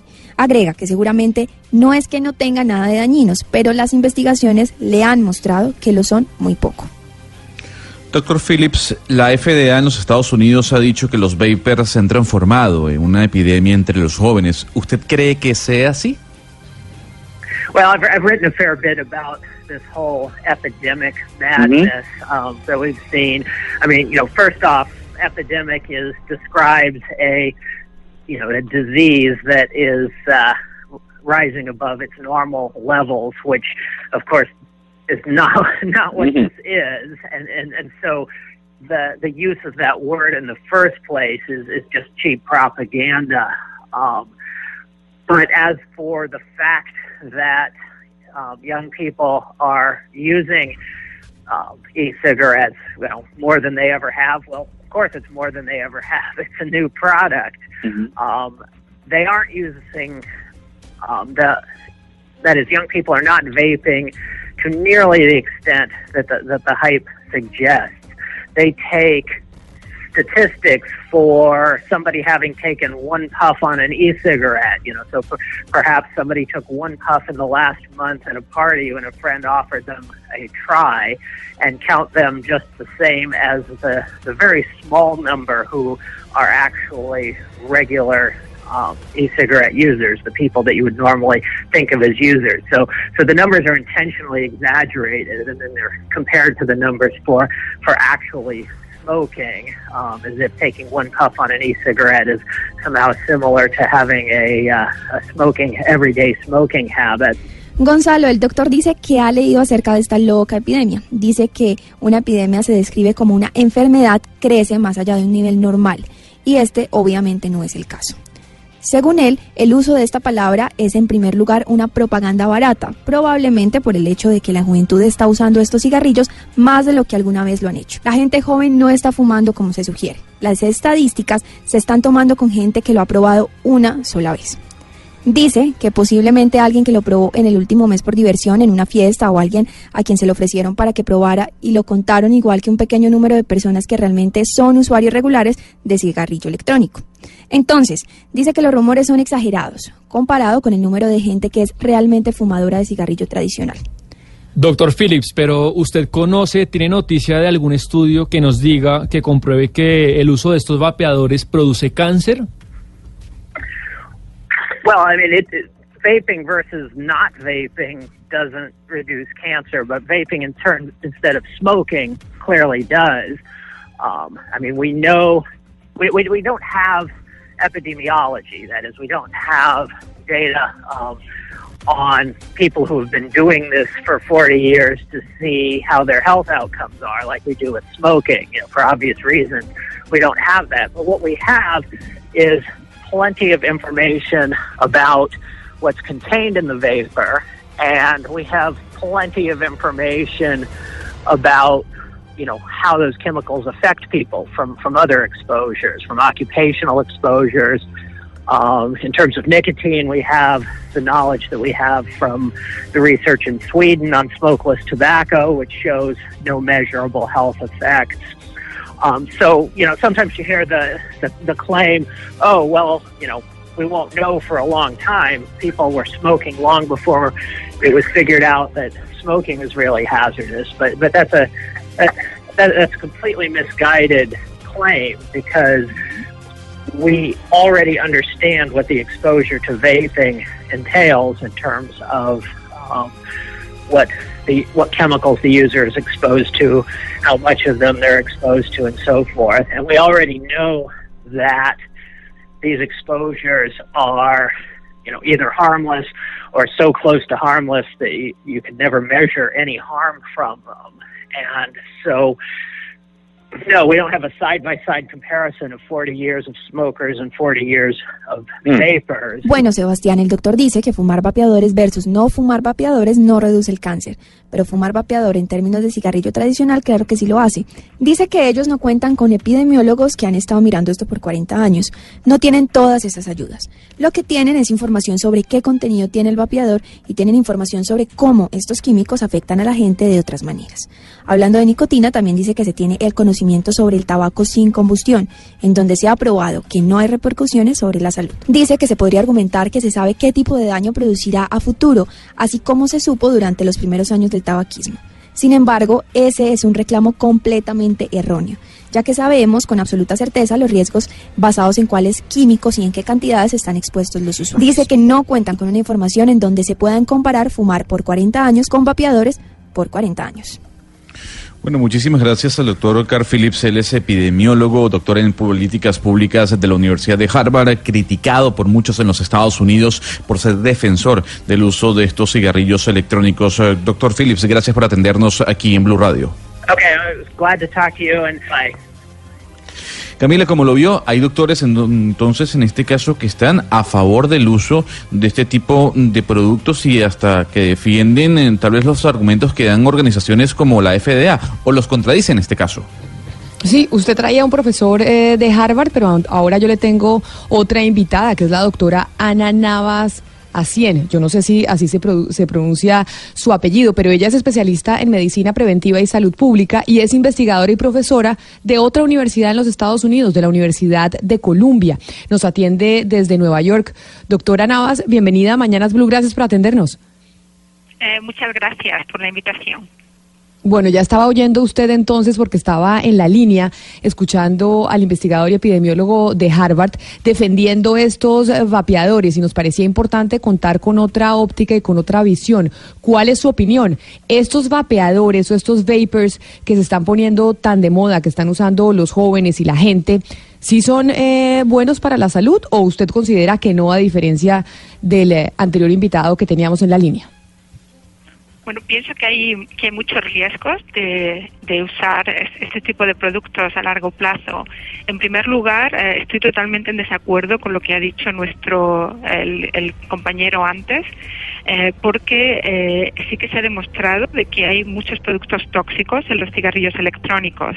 En, en uno, sobre todo, eh, hemos eh, en estudios que yo misma he realizado, pero no solamente yo, sino muchos otros, hay más de 40 estudios ya, han demostrado que hay un nivel muy alto de metales pesados en el aerosol que genera el cigarrillo electrónico. Entre estos metales pesados se encuentran eh, metales como el níquel, el cromo, el plomo eh, y muchos más. Estos metales parece que vienen del filamento. Ustedes saben que los cigarrillos calientan el, el líquido en los cigarrillos electrónicos y de ahí se genera un aerosol, que es lo que in- inhalan los vapeadores. Ese aerosol contiene metales que vienen del filamento y se transfiere al aerosol. Esos metales causan cáncer, enfermedad cardiovascular, enfermedades neurológicas. Por lo tanto, eh, estoy, aunque no tengamos 40 años de exposición a este aerosol, porque es un producto relativamente nuevo, pienso que no deberíamos de esperar. eh, y de hecho ya hay estudios que demuestran, eh, por ejemplo, que hay mayor riesgo de infarto de miocardio. Por lo tanto, fija- estoy totalmente en desacuerdo. Pero doctora, fíjese bien, ¿cuál es el daño real que hacen este tipo de cigarrillos? Porque sí, efectivamente dicen que el riesgo puede disminuir, pero sigue siendo un producto nocivo para la salud. Pero así como sabemos que el cigarrillo convencional produce cáncer, en este caso, ¿cuál es el daño que le hace a la salud el vapor? Eh, los estudios a largo plazo que puedan evaluar cáncer todavía no se han realizado porque eh, no hay tantos años de uso y el- sabemos que el cáncer tardan 20, 30 años en, en- poder eh, investigarse. Pero la cuestión es, ¿vamos a esperar eh, usando este producto por tanto tiempo hasta ver si produce cá- cáncer o no, cuando ya sabemos que puede producir incluso sin llegar al cáncer, una enfermedad, un infarto de miocardio que se puede producir en un año o dos años después de usar el producto y ya tenemos datos mostrando que eso es así. También tenemos muchos datos de estudios animales, estudios experimentales in vitro, donde se ve que causa aumento de inflamación, exceso oxidativo, todos estos mecanismos que sabemos que son los eh, eh, agentes, mecanismos importantes para el desarrollo de cáncer. Entonces pienso que ante este riesgo, ante estos productos tóxicos en el aerosol y la, la, la posibilidad, no, el hecho de que causa una gran adicción, sobre todo en las personas jóvenes que usan este tipo de productos. Por ese motivo, por todos esos motivos, pienso que la regulación de los cigarrillos electrónicos es muy importante antes de que sea demasiado tarde y que entonces ya sí tengamos una epidemia enorme que sea muy difícil de controlar. Creo que estamos a Pues, doctor- tiempo ahora de actuar y, y prevenir eh, esa posible epidemia. Claro que sí, ese es un gran mensaje que usted eh, nos envía desde la Universidad de Columbia en Nueva York a Colombia y pues a los papás que tenían esta preocupación si debían comprarle estos vapeadores a sus hijos o no y si son riesgosos o no. Doctora Ana Navas, especialista en medicina preventiva y salud pública, muchísimas gracias por haber estado con nosotros hoy aquí en Mañanas Blue hablando de este tema, de los vapeadores. Feliz mañana. Muchas gracias a ustedes. Adiós. 11 de la mañana, 50 minutos. Es momento de desconectarnos porque llegan las noticias locales a Medellín, a Cali, a Barranquilla y a Bucaramanga. Pero antes de esa desconexión, Ana Cristina, oiga bien la noticia que tiene Camila Carvajal, porque hay noticia importante con los toros en Medellín. Camila, ¿qué pasó? Camila, es una noticia y un desarrollo de una polémica en la ciudad. El alcalde de Medellín, Federico Gutiérrez, acaba de confirmar que la alcaldía no va a permitir que se desarrolle la fiesta taurina, que estaba programada para iniciar el 9 de febrero. El alcalde Federico Gutiérrez ha dicho que él, como mandatario de la ciudad y como uno de los socios de la Macarena, la Plaza de Toros, pues se ha reunido con los socios y han acordado que pese a que ya había incluso un contrato de por medio de que se había anunciado el cartel de esta feria taurina, pues no va a haber fiesta brava en Medellín. El anuncio hecho por el alcalde hace minutos, así también lo confirmó en su cuenta de Twitter. Escuchemos al alcalde Federico Gutiérrez. Desde Medellín hemos trabajado por el bienestar animal y lo seguiremos haciendo. No habrá temporada taurina en Medellín, aunque desde la alcaldía de Medellín somos socios minoritarios de la Macarena. Se han sostenido reuniones con los socios y ya el operador ha desistido a arrendar el escenario para dicha actividad, lo cual celebro. Camila, esta fiesta brava estaba en el ojo del huracán en Medellín porque los organizadores habían anunciado que el ingreso para menores de edad sería gratuito. Eso generó obviamente voces de rechazo, incluso el ICBF pues puso los ojos en este evento y ahora parece que con este pronunciamiento pues el alcalde le pone fin a la polémica y se cancela la fiesta brava. Pero claro que sí, polémica enorme además, Camila, porque ya con carteles impresos y todo convocado, imagínese la cancelación por parte eh, de la alcaldía, los taurinos van a estar furiosos. ¿Son, eh, ¿Es gran la acogida que tienen estas corridas en Medellín o no? ¿Es grande la acogida?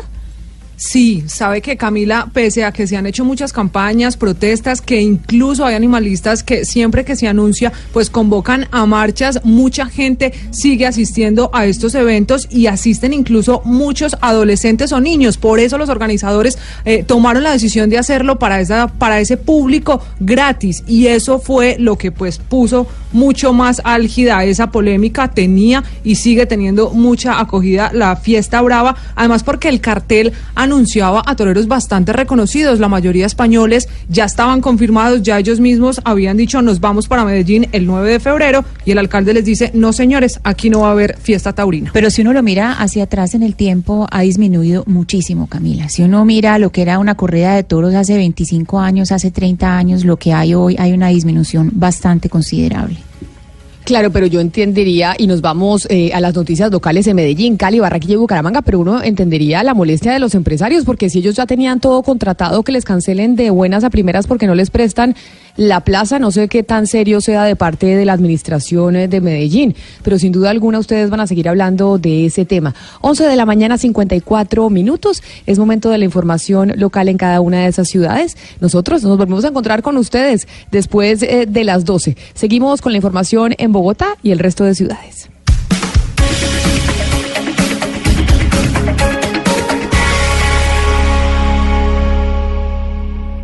Así va la Feria de Manizales, especial de Blue Radio, la nueva alternativa.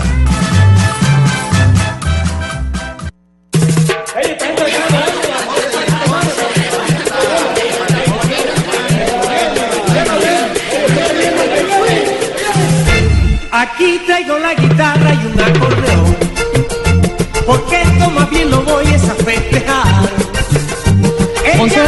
55 minutos en Manizales. Nos escuchan en 107.1 FM. Esa es nuestra frecuencia.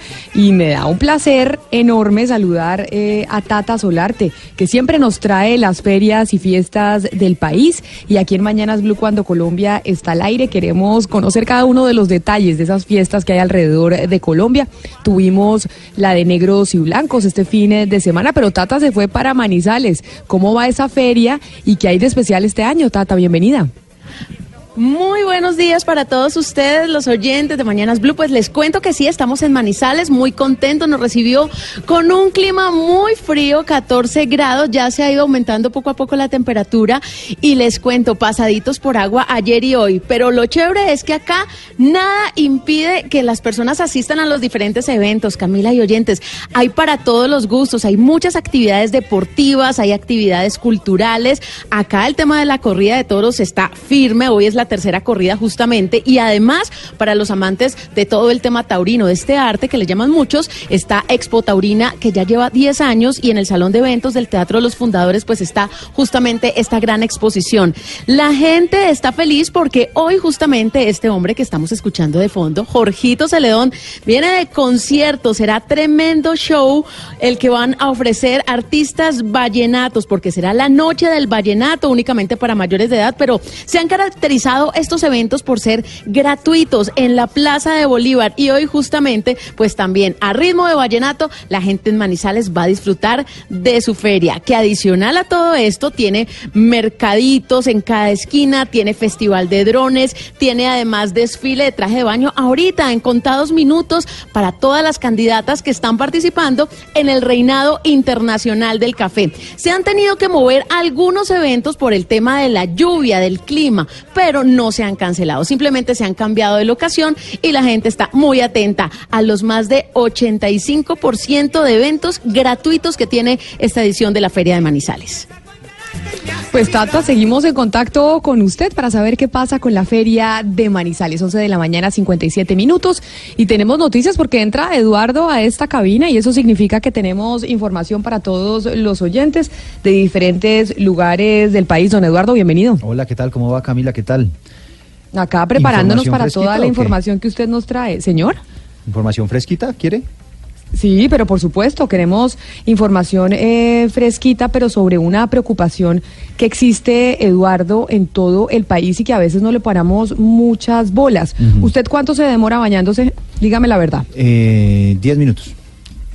Diez minutos. ¿Se acuerda que Hugo Chávez decía que uno se debía bañar tres, no? Sí, y, y yo creo que tiene razón. Sí, sí, sí, Pombo. ¿Usted cuánto, qué tanto se demora en la ducha? Miren, se la pongo claro y para generar polémica, lo que más pueda. Me pongo una silla Rimax y ahí escribo, medito, escribo mis poemas con agua caliente. La clave es el agua caliente. Es lo más antiecológico y bienvenidos los regaños. Por eso siembro muchos Ah, árboles al año. ¿Usted es eh, a punta de, además de silla? Sí, yo soy de silla Rimax, plástica, cómo y, empiezo a escribir. Y cómo escribe ahí con...? con unos, eh, los que usan los buzos. Entonces unas Ah. tabletas, eh, digamos las mágicas, en donde tiene un Sí. lápiz en donde se puede escribir en el agua. Y es lo más antiecológico y regañe, me tiene toda la razón, pero compenso sembrando más de 30 árboles por política al año. Pero esa, pero esa compensación no es muy buena, Pombo, y creo que no es el mejor momento para estar gastándose el agua sentado en una silla Rimax. Eso es una irresponsabilidad, porque usted sabe que estamos en momentos difíciles en Colombia por cuenta del fenómeno del niño. ¿Usted tenía conciencia de eso? Sí, y por eso en esta época me baño corto, pero, pero yo, yo siempre digo la verdad, usted me preguntó, yo respondo. Pero vamos a sacar la silla Rimax en todo caso de la Ya la saqué hace tiempos desde que estamos en la, el fenómeno del niño. Sí, pero, pero ¿qué es lo, qué es lo que sabemos del fenómeno del niño? Eduardo Santiago ya, Santiago Ángel ya está en la línea. Bueno, que pues creo que tiene información eh, al respecto. Sí, Camila, buenos días. Mire, le cuento ¿Qué hubo, que el ministro de Ambiente...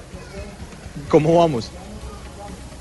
Perfecto, cuéntenos De- qué es lo que está pasando con el fenómeno del niño, porque acá Pombo está diciendo que él se baña más o menos media hora o lo más que pueda sentado en silla, en silla Rimax y no estamos siendo conscientes de la importancia de ahorrar agua. ¿Qué es lo que ha pasado con el fenómeno del niño y cuáles son los pronósticos?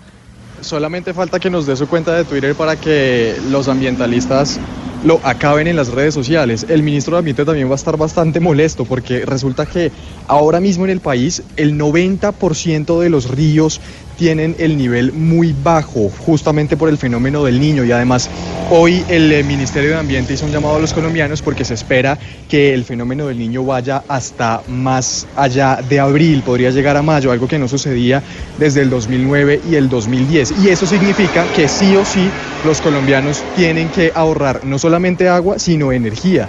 No dejar encendidos todos los bombillos, tratar de reutilizar agua, por ejemplo, lavando la ropa porque la situación va a estar complicada, Camila, especialmente en regiones como Santander, Boyacá, Huila, el Tolima, la región Caribe y bueno, eh, los ríos est- están muy bajos, esto también preocupa por el nivel de los embalses y la generación eh, de energía hidroeléctrica, recordemos, sin hidroituán. Pues y a propósito de este tema, eh, Santiago, o yo Pombo, ¿no? Que es que el problema es grave y, se, y estamos en pleno fenómeno del niño, hay que ahorrar agua y hay que ahorrar luz. Deberíamos hacer eh, con Gonzalo, usted que es el dueño de las promos, una campaña para el ahorro de del agua y el ahorro de la luz.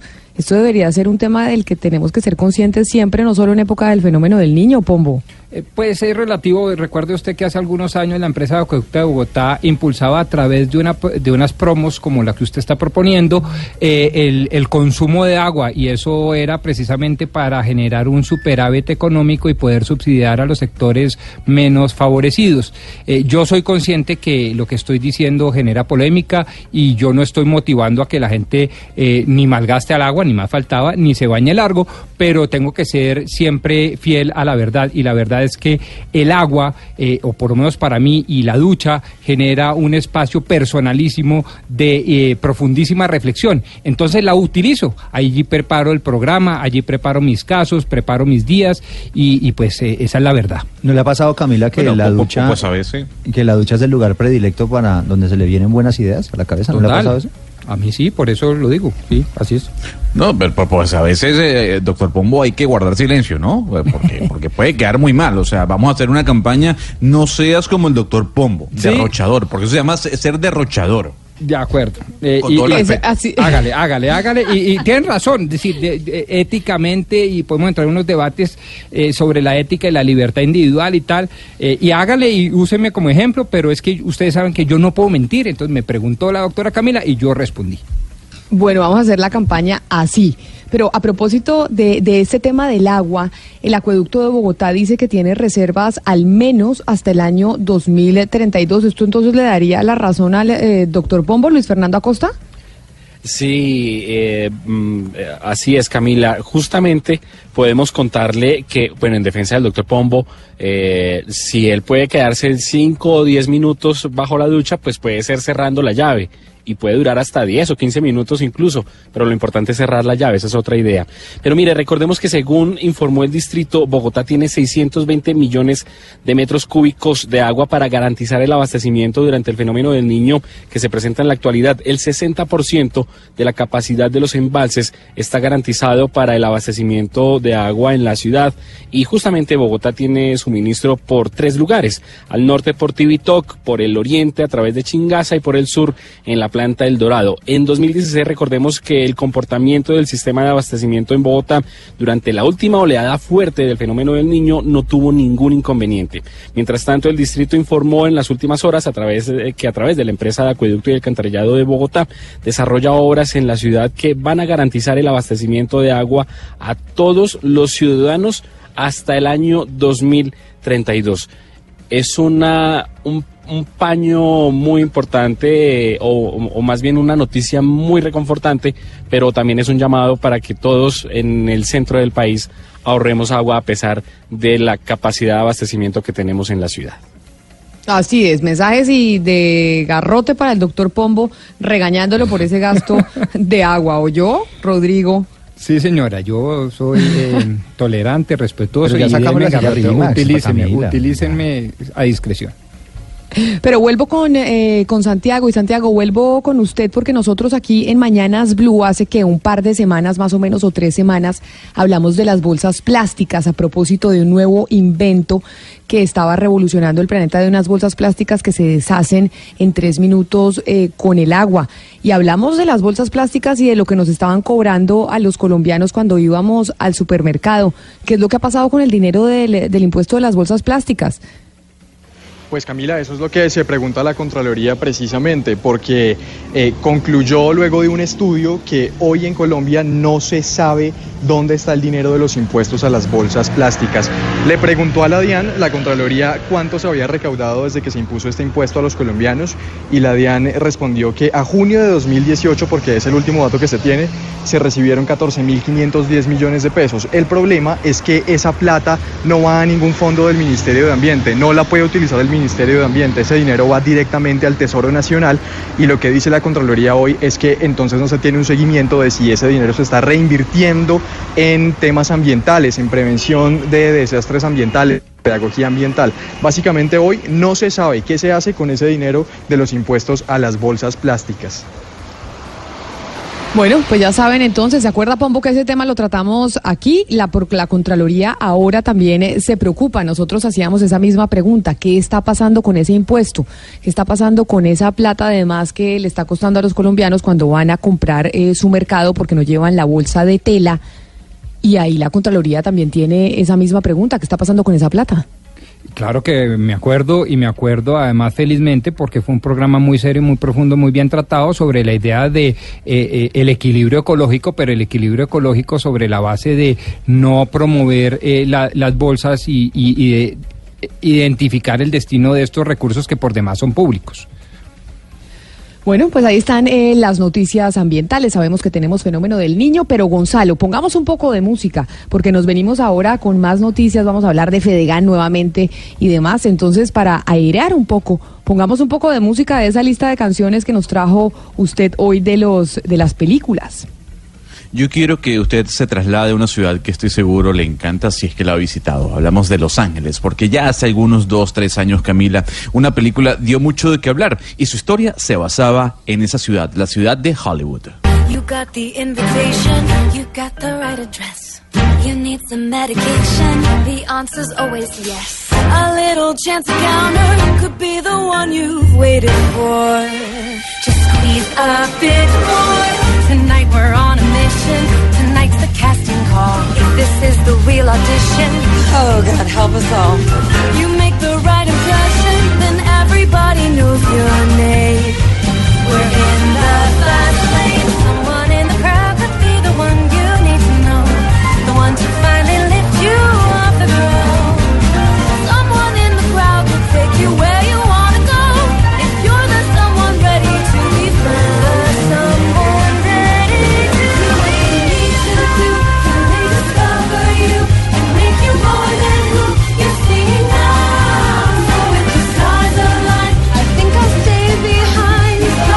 Cómo, me encanta esa ca- me encanta esa película y además nos fascinó a todos a pesar de lo que le pasó el chasco, ¿cómo se dice? Eh, ¿Cómo se dice en, en cachaco, eh, Pombo? No, el, el- el chasco se dice? Sí, sí, el chasco. El chasco. Le pasó chasco o el chascarrillo. La pena, la, sí. El chasco. La pena que le, Sí. que le pasó a esa película en, eh, en los Oscar, Gonzalo. ¿Se acuerda que fue en la época de la, de la Miss Universo colombiana que fue Miss Universo por un ratico y no más? Por unos segundos. Una, Por una unos, película además eh, que estuvo... Sí, por unos segundos, pero una película que, como usted decía, tuvo una cantidad enorme de nominaciones y nada más se llevó, creo que fueron cuatro o cinco Oscars. Pero sí es una película que más allá de la historia ser muy bonita, la música es excepcional. Y esta canción eh, es la que abre la cinta. Ahí está eh, Emma Stone y Ryan Gosling, bueno, con todo el cast de La La Land.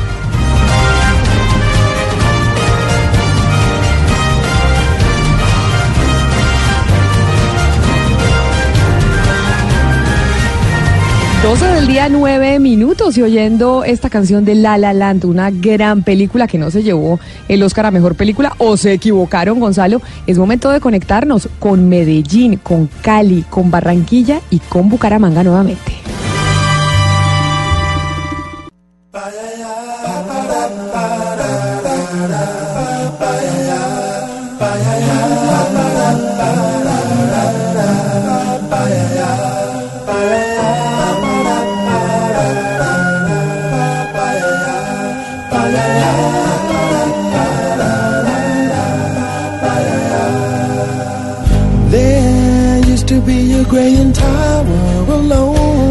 Del día, 10 minutos. Le damos la bienvenida después de sus noticias locales a Barranquilla, a Cali, a Medellín y a Bucaramanga. Y los recibimos con noticias importantes. Los estábamos esperando para contarles una noticia importante sobre la Fiscalía General de la Nación, algo que tiene que ver con Gustavo Petro. Silvia Charri, ¿qué pasó?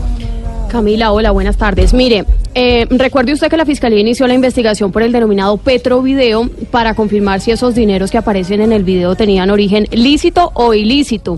Por esa investigación escucharon en interrogatorio al arquitecto Simón Vélez y al ingeniero Juan Carlos Montes que aparece entregando los dineros eh, al hoy senador Gustavo Petro. Según lo está informando hoy la Fiscalía, hubo inconsistencias en esos interrogatorios sobre los hechos y por eso el fiscal del caso ordenó un allanamiento el pasado 26 de diciembre a la casa de Montes. Ahí, Camila, obtuvieron documentos relacionados con asuntos de financiación de campañas electorales, específicamente dos pagarés originales en los que constan préstamos de dinero en efectivo por un total de 100 millones de pesos a favor de la campaña de Petro.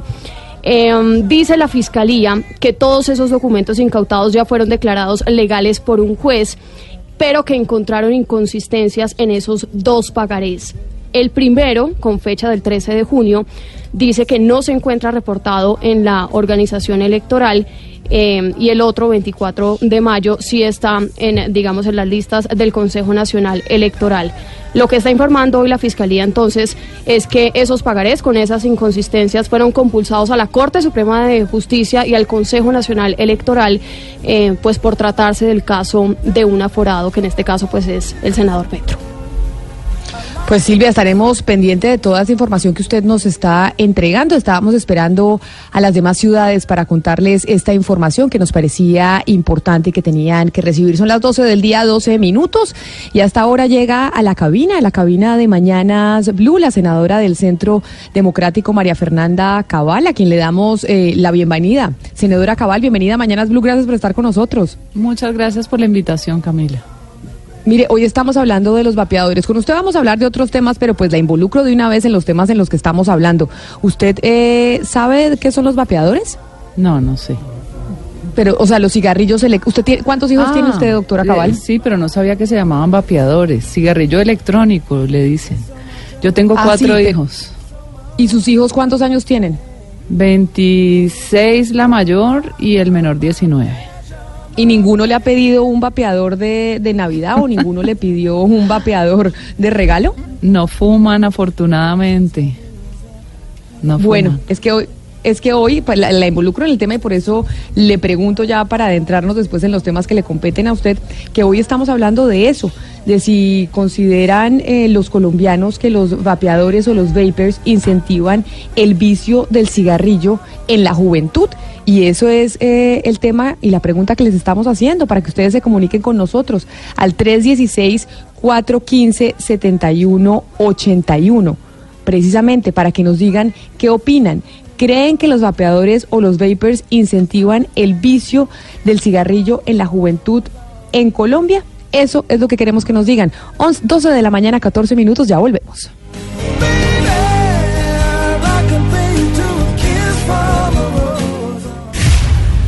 De un punto al otro.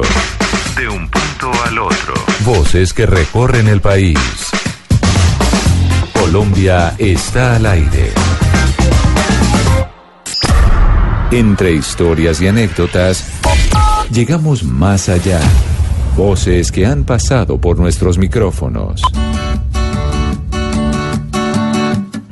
La mano derecha de Diego Luna en la serie Narcos, Joaquín Cosío. que siempre estuvo funcionando a la perfección, no tuvimos un solo incidente. La mujer más influyente del mundo para la BBC, Abisoya Haji. economically independent through technology because I'm a programmer myself. Uno de los 59 colombianos presos en Venezuela por el régimen de Maduro, Enoc Montemiranda. Bueno, estamos, estamos en un galpón, estamos encerrados. Vocalista de la mítica banda Fastball, Tony Scalzo. that our particular first single, The Way, Presidente de la Comisión de la Verdad, Padre Francisco de Rú. recogida por la unidad de víctimas, el extraordinario trabajo del Centro Nacional de Memoria Histórica.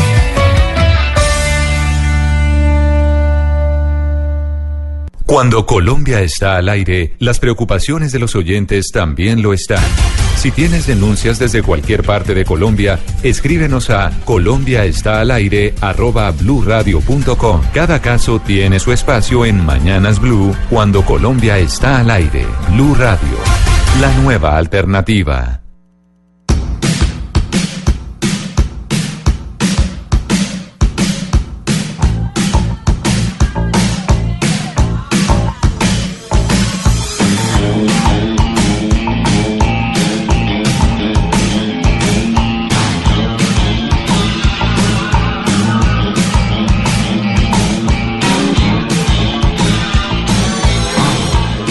Doce del día, 16 minutos. Gonzalo, seguimos con su lista de música que está en Spotify y en Deezer. ¿Ya tenemos la, la lista en Deezer o no?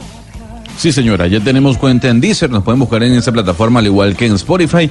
Y siguiendo en la onda de los 80 con...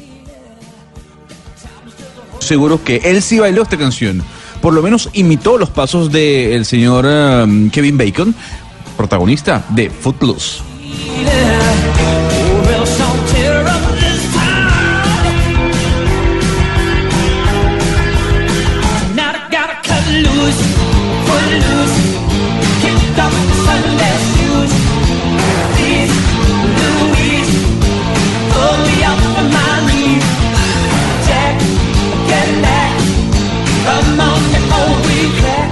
Y oyendo precisamente Footloose, que obviamente esa la hemos bailado todos. Doctora Cabal, ¿usted ha bailado Footloose o no? ¿Eso le tocó a usted? Sí, Pero usted, claro que entonces, nos ¿qué hace? tocó Footloose, pero no, no, ese bailecito no. Pero entonces usted que baila, solo salsa como Gomario, que, que salsa pero más o menos. No, yo bailo bien salsa, como buena caleña. Me encanta la salsa, me encanta Nietzsche, Guayacán, eh, me encanta la salsa puertorriqueña, sí.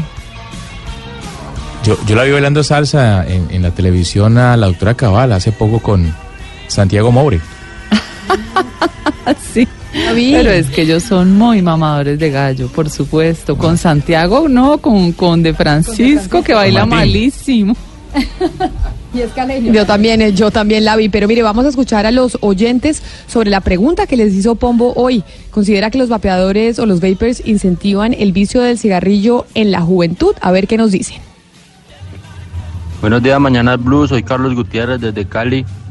Eh, no, pues me parece, o sea, no me imagino viendo un niño por ahí así sea con un cigarrillo electrónico botando humo, se ve como feo, ¿no? Aparte de eso, yo creo que crea en la mente del niño, no sé, como, como que se cree más machito, ¿no? Entonces, pues eso como que yo no sé, o sea, no me parece.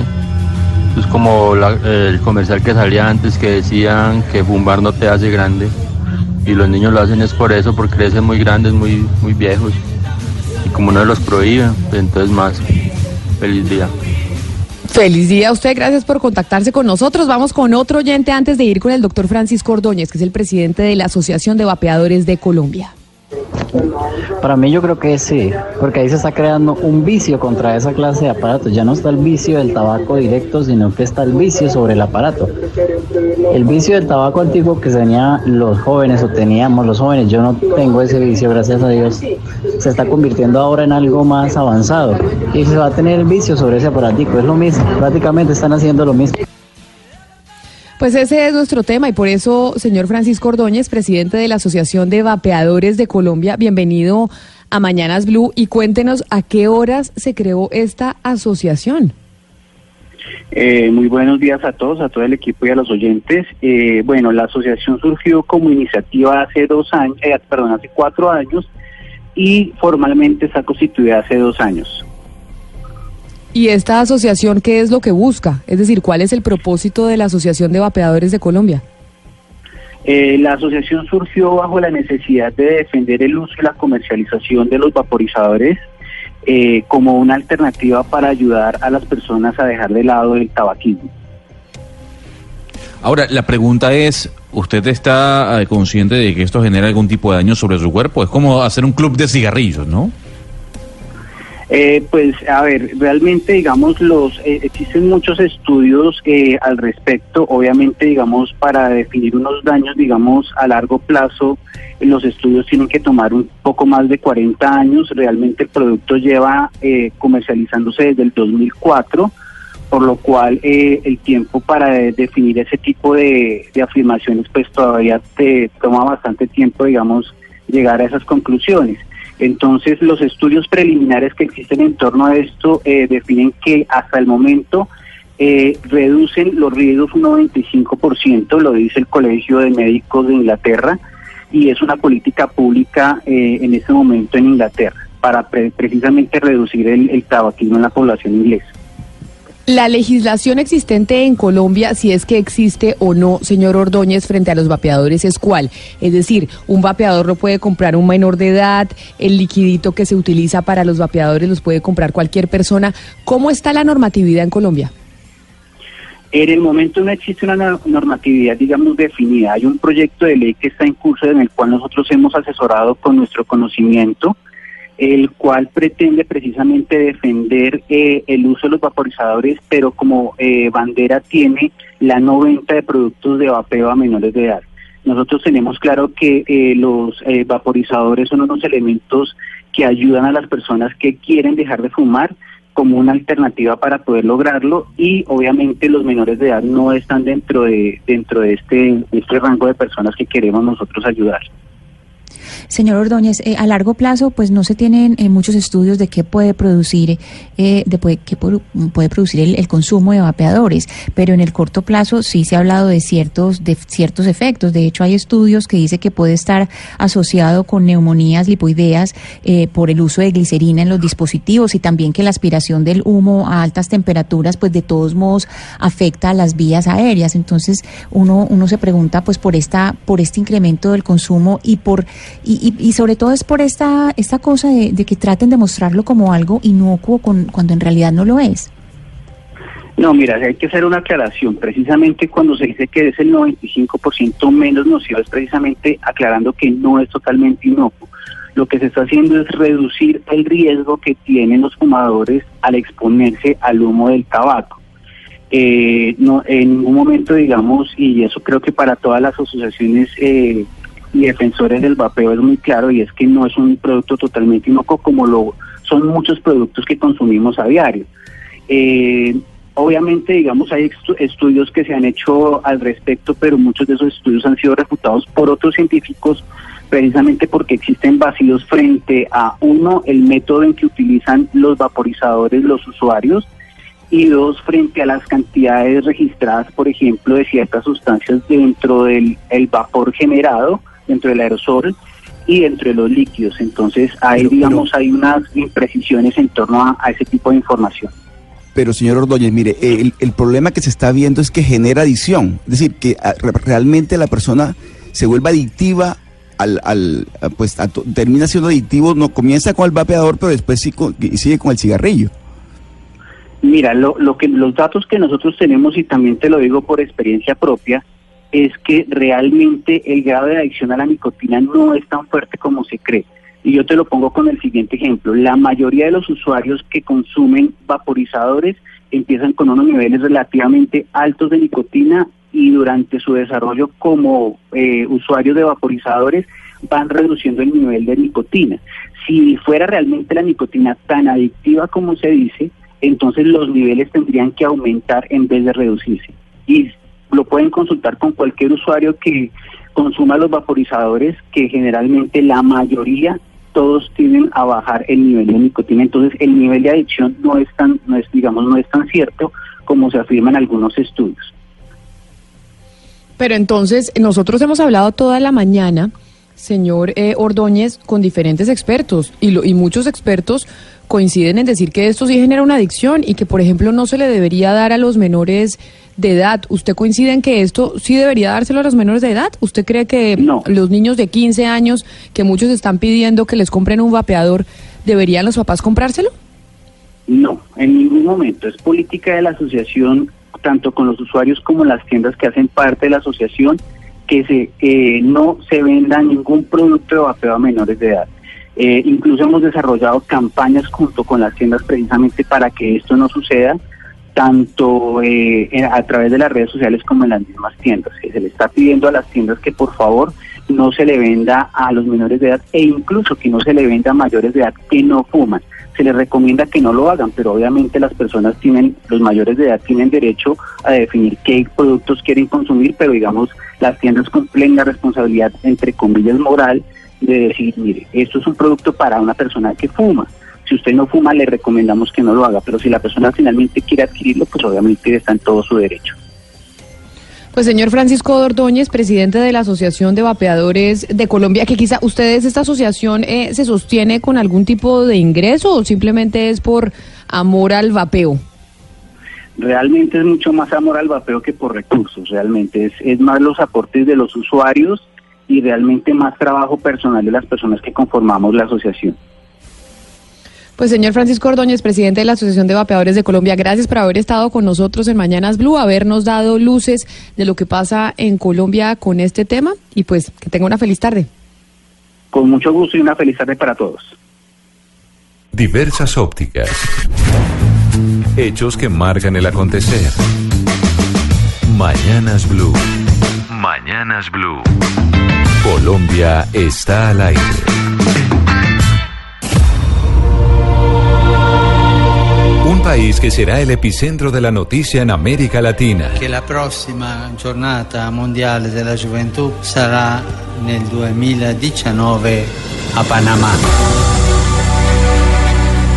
Miles de personas congregadas en un solo punto. Cinco días en los que la fe de muchos será renovada. Del 23 al 28 de enero, Jornada Mundial de la Juventud Panamá 2019.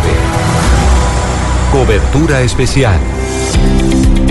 Las calles, voces, cultura, política, historia y personajes del Hub de las Américas. En Mañanas Blue, Colombia está al aire.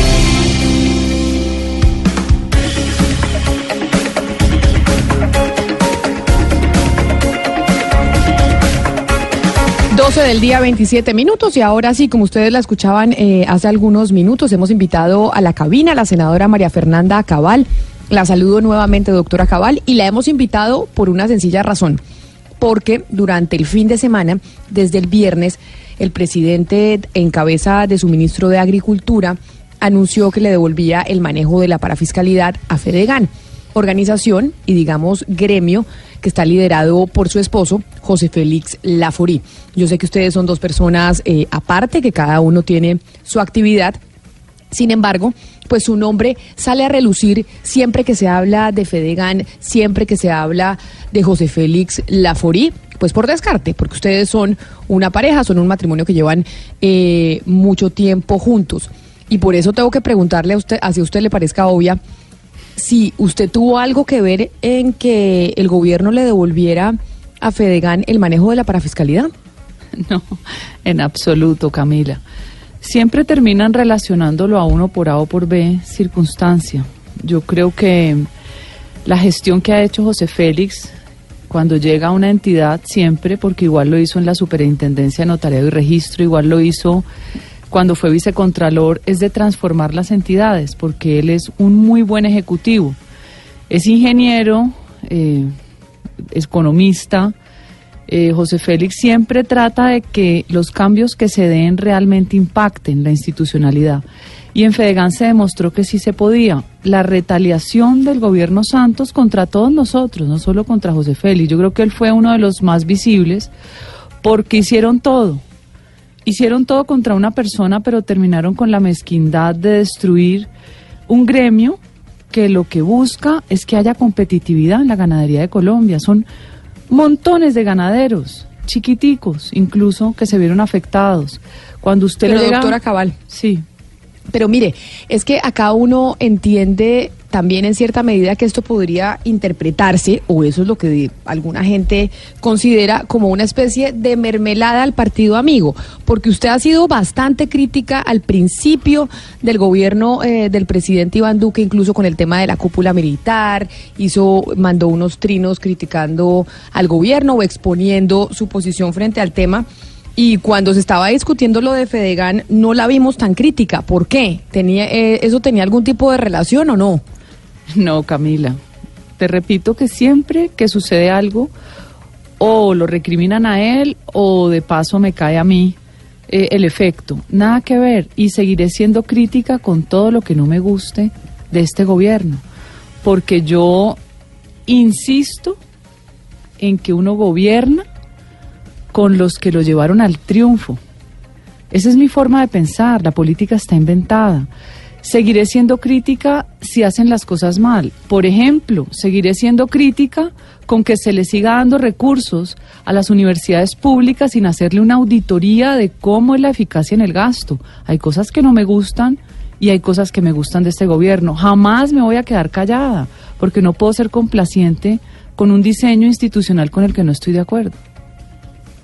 Pero entonces, eh, cuando usted dice que uno gobierna con los amigos, quiere decir en cierta medida que aquí eh, José Félix Laforí es amigo del gobierno y que por esa razón le regresaron la parafiscalidad de Fedegan, en vez de haber hecho una licitación, como muchos mencionaban que se debía hacer, entre otros, por ejemplo, el exministro de Agricultura, eh, Juan Camilo Restrepo.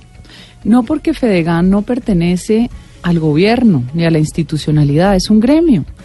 Es un gremio y por ley la parafiscalidad tiene que administrarla el gremio más representativo. Eso pasa con los de eh, los cerdos, eso pasa con la, avicultura, todos tienen su parafiscalidad y su administración, que es la lógica, porque usted tiene que mejorar su negocio.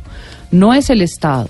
O sea, aquí se están revolviendo ideas como si fueran impuestos que se le devuelven eh, al gremio ganadero. Así no es y no tiene nada que ver con el tema político. Yo creo que nunca han debido quitarle a Fedegan la administración de los recursos de su propia gente. Eso es básicamente lo que yo considero. Bueno, eh, metámonos un poquito en las entrañas de por qué la gente la, la, la asimila tanto con el tema de Fedegan y es de pronto la fundación que se manejaba desde Fedegan. Eh, en esa época, más o menos en 2014, cuando comenzaron las denuncias fuertes sobre el manejo de Friogan y de, y de Fedegan y con el Fondo Nacional del Ganado, eh, se hablaba, doctora María Fernanda, de que usted había eh, utilizado la fundación y ese 10% que la ley dice que debe dársele a los pobres por intermedio del fondo eh, para hacer campaña y para llegar al Congreso en esa época. Entonces era carne para ti, carne para mí, el eslogan. Y tal vez a los ganaderos no les gustó mucho el tema. ¿Por qué siempre en sus campañas se habla de que usted usa la plata de otros? Porque ahora en la nueva campaña también hubo una denuncia de gente que pagó por votar por usted. Eh, tal vez esa es como la conexión más exacta que hace la gente de este tema político con Fedegan. Bueno, yo te aclaro. La fundación de Fedegan se creó para poder llegarle a todo ese campesino ganadero que es la mayoría. La gente tiene la concepción de que el ganadero es el rico y con todo lo que, lo que la narrativa de izquierda le ha, le ha impuesto, ¿sí? Paramilitar, terrateniente, latifundista, la verdad de las cifras es que hay más de medio millón de ganaderos que pueden tener 10 reses. Eso es pobreza. Entonces, cuando uno llega a las cifras y se da cuenta de la realidad del campo, es distinto. Se crea la fundación primero porque siempre se destinaba un recurso para carne y leche y la idea era que ese recurso llegara efectivamente a todas esas instituciones que son muy pobres que no atiende el Estado. Se crea porque yo me copio un programa muy lindo de una fundación gringa que se llama la Fundación Heifer, que dona vacas preñadas a comunidades campesinas en el mundo y fue muy exitoso el programa. Se crea porque cuando usted habla de carne patí, eso se acabó hace años, pero no, no empata la- el trabajo de la fundación con el trabajo de campaña. Dejó de hacerse mucho tiempo antes. Cuando Hugo Chávez cierra el mercado de la carne, no se pudo hacer más carne para ti, carne para mí. No empata con las fechas que me dices. No empata con que yo uso la fundación para beneficio propio porque también se acabó el otro programa, porque lo que se usaba era que los vacunadores escogían las familias beneficiarias para recibir la vaquita. Jamás se le metió política. Pero doctora María Fernanda, cuando uno va al campo, o sea, cuando uno habla con los ganaderos, con esos de los que usted habla que tienen una vaquita, 10 vaquitas, que para uno es mucha plata, porque para uno tener más, No, no, eso es para pobreza. uno tener una vaquita de pronto sí, de pronto en el campo es pobreza, como usted dice. Pero de pronto ahí no es donde la ligan a usted de pronto con esos manejos de Fedegan y de querer manejar ahora que se vienen elecciones nuevamente. Entonces, eh, de querer meter esa, esa vaquita preñada, de querer meter esa botellita de leche que se le regala a la gente pobre en campaña. No, porque el programa de la vaca por la paz se hizo solo con donaciones de personas y de empresas privadas. Jamás se cobró un peso. Y la parafiscalidad se usa exclusivamente para los programas de vacunación. Jamás la fundación recibió un solo peso de la parafiscalidad. Nunca. Lo que se hacía era donaciones privadas. El trabajo mío fue gratuito. En su época inventaron que yo cobraba 20 millones de pesos mensuales. O sea, el nivel de maldad para poder distorsionar la imagen está ahí. Cuando uno llega a cualquier escenario donde puede participar en la transformación de sociedad, tiene la obligación moral de hacerlo, pero ese es mi punto de vista, de pronto no el de mucha gente. Nunca se usó y además quiero aclararte el tema de los votos de Kennedy, ¿sí? Donde salen eh, el cuento de que uno paga 200 mil pesos por voto. Primero, es una acusación absurda, porque ni compro votos, ni tendría cómo pagar 200 mil pesos por voto. Segundo, la Fiscalía en su recaudo probatorio tiene eh, quién fue el candidato del Partido Conservador que entró al escenario y se dice que él fue el que entregó un dinero. curiosamente, no sabemos por qué la fiscalía ahí se queda varada y simplemente en el imaginario siguen diciendo que soy yo. No soy yo. En campaña usted la gente la, eh, la abusa, por decirlo así. Usted cree que usted tiene líderes y el líder usted se baja de la tarima y se suben con otro. O sea, la práctica de la política es eh, tan vergonzosa que usted no puede confiar ni en sus propios ediles, porque la gente está dispuesta en época de campaña a hacer dinero y no le importa con cualquier candidato. Eso me pasó a mí como le pasa a mucha gente. Desafortunadamente me di cuenta que ediles de mi partido terminaron trabajando, por ejemplo, en la campaña de Benedetti y en la campaña de un muchacho al que le negó el partido nuestro el aval, que es el muchacho del Partido Conservador. Entonces, ¿cómo Pero controla siguiendo- uno eso? Es imposible Pero controlarlo. Sí, pero siguiendo con el tema de Fedegan, hay algo que a mí me llama la atención a usted, eh, de lo que usted dice, y es que usted menciona y está- eh, vuelve a la retórica de que la gente de izquierda ha intentado inventar una cantidad de cosas sobre el tema de Fedegan. ¿Por qué cae usted nuevamente en eso, en esa división de izquierdas, derechas y demás, para hablar y explicar eh, un tema del que han hablado excontralores, exministros y no necesariamente de izquierda? El exministro Juan Camilo de Restrepo es conservador, el excontralor eh, Maya es liberal. No necesariamente estamos hablando de gente de izquierda la que está construyendo esta narrativa, porque usted se empeña en hacer esa división. No, la narrativa de izquierda la traigo a colación porque es la forma como se estigmatiza la actividad ganadera por el tema del paramilitarismo. Eso no tiene nada que ver con las disputas que haya dentro de personas que uno pensaría que están dentro de su mismo pensamiento, así sean conservadoras o liberales. El nivel de enemistad de Maya Villazón es histórico con José Félix, parte de un préstamo. Usted sabe que usted a los amigos es mejor regalarles que prestarles. Si a usted le piden un millón de pesos, regálele 200 mil pesos y no se le daña la amistad. Eso parte de un préstamo y no superado nunca esa disputa. Eh, y Juan Camilo Restrepo es eh, de esos conservadores que desdicen de la ideología conservadora. Yo creo que Juan Camilo se afinca mucho más a la izquierda. Usted me dirá, y Álvaro Leiva no venía también del Partido Conservador y tiene mucho más afinidad con las FARC. Hay una serie de conservadores que la verdad a uno le da mucha curiosidad su forma de pensar. Eh, sí, en ese sentido le quiero hacer una pregunta, eh, senadora Cabal, y es que usted dice eh, precisamente que las vinculaciones que, que- de las que se habla de Fedegan con el paramilitarismo son acusaciones de la izquierda, pero eh, le recuerdo que, por ejemplo, Salvatore Mancuso declaró, y le cito textualmente, abro comillas, las autodefensas y yo particularmente fui contactado por José Félix Laforí, actual presidente de Fedegan, en el, en el momento en que él declaró, para que influyéramos con la elección del fiscal Mario Iguarán. Entonces, ¿cómo es posible que el señor Laforí llamara a una persona pues que no, no tiene nada que ver y para un, eh, para un trato de esta, de esta especie? Lo que pasa es que darle credibilidad uno a un personaje como Mancuso, que yo creo que su afán de protagonismo lo llevó a involucrar a mucha gente que no tenía nada que ver con algo tan absurdo, que es llamarlo para la elección de Mario Iguarán cuando la elección la hacen los magistrados de la Corte Suprema de Justicia. Nosotros no tenemos ninguna relación con la rama judicial, ni somos abogados, ni hemos sido eh, funcionarios de la rama de ningún tipo. Entonces hace esa acusación sin ningún sustento. Quien tendría que entrar a responder serían los magistrados que eligieron en su momento a Iguarán. Entonces son siempre denuncias temerarias para poder salpicar a cualquiera que ellos quieren simplemente desacreditar. Nosotros estamos sometidos permanentemente a eso. Yo le hago a un ejemplo. ¿Se acuerda cuando el hacker me involucró a mí y me abrieron una investigación en la Corte Suprema de Justicia?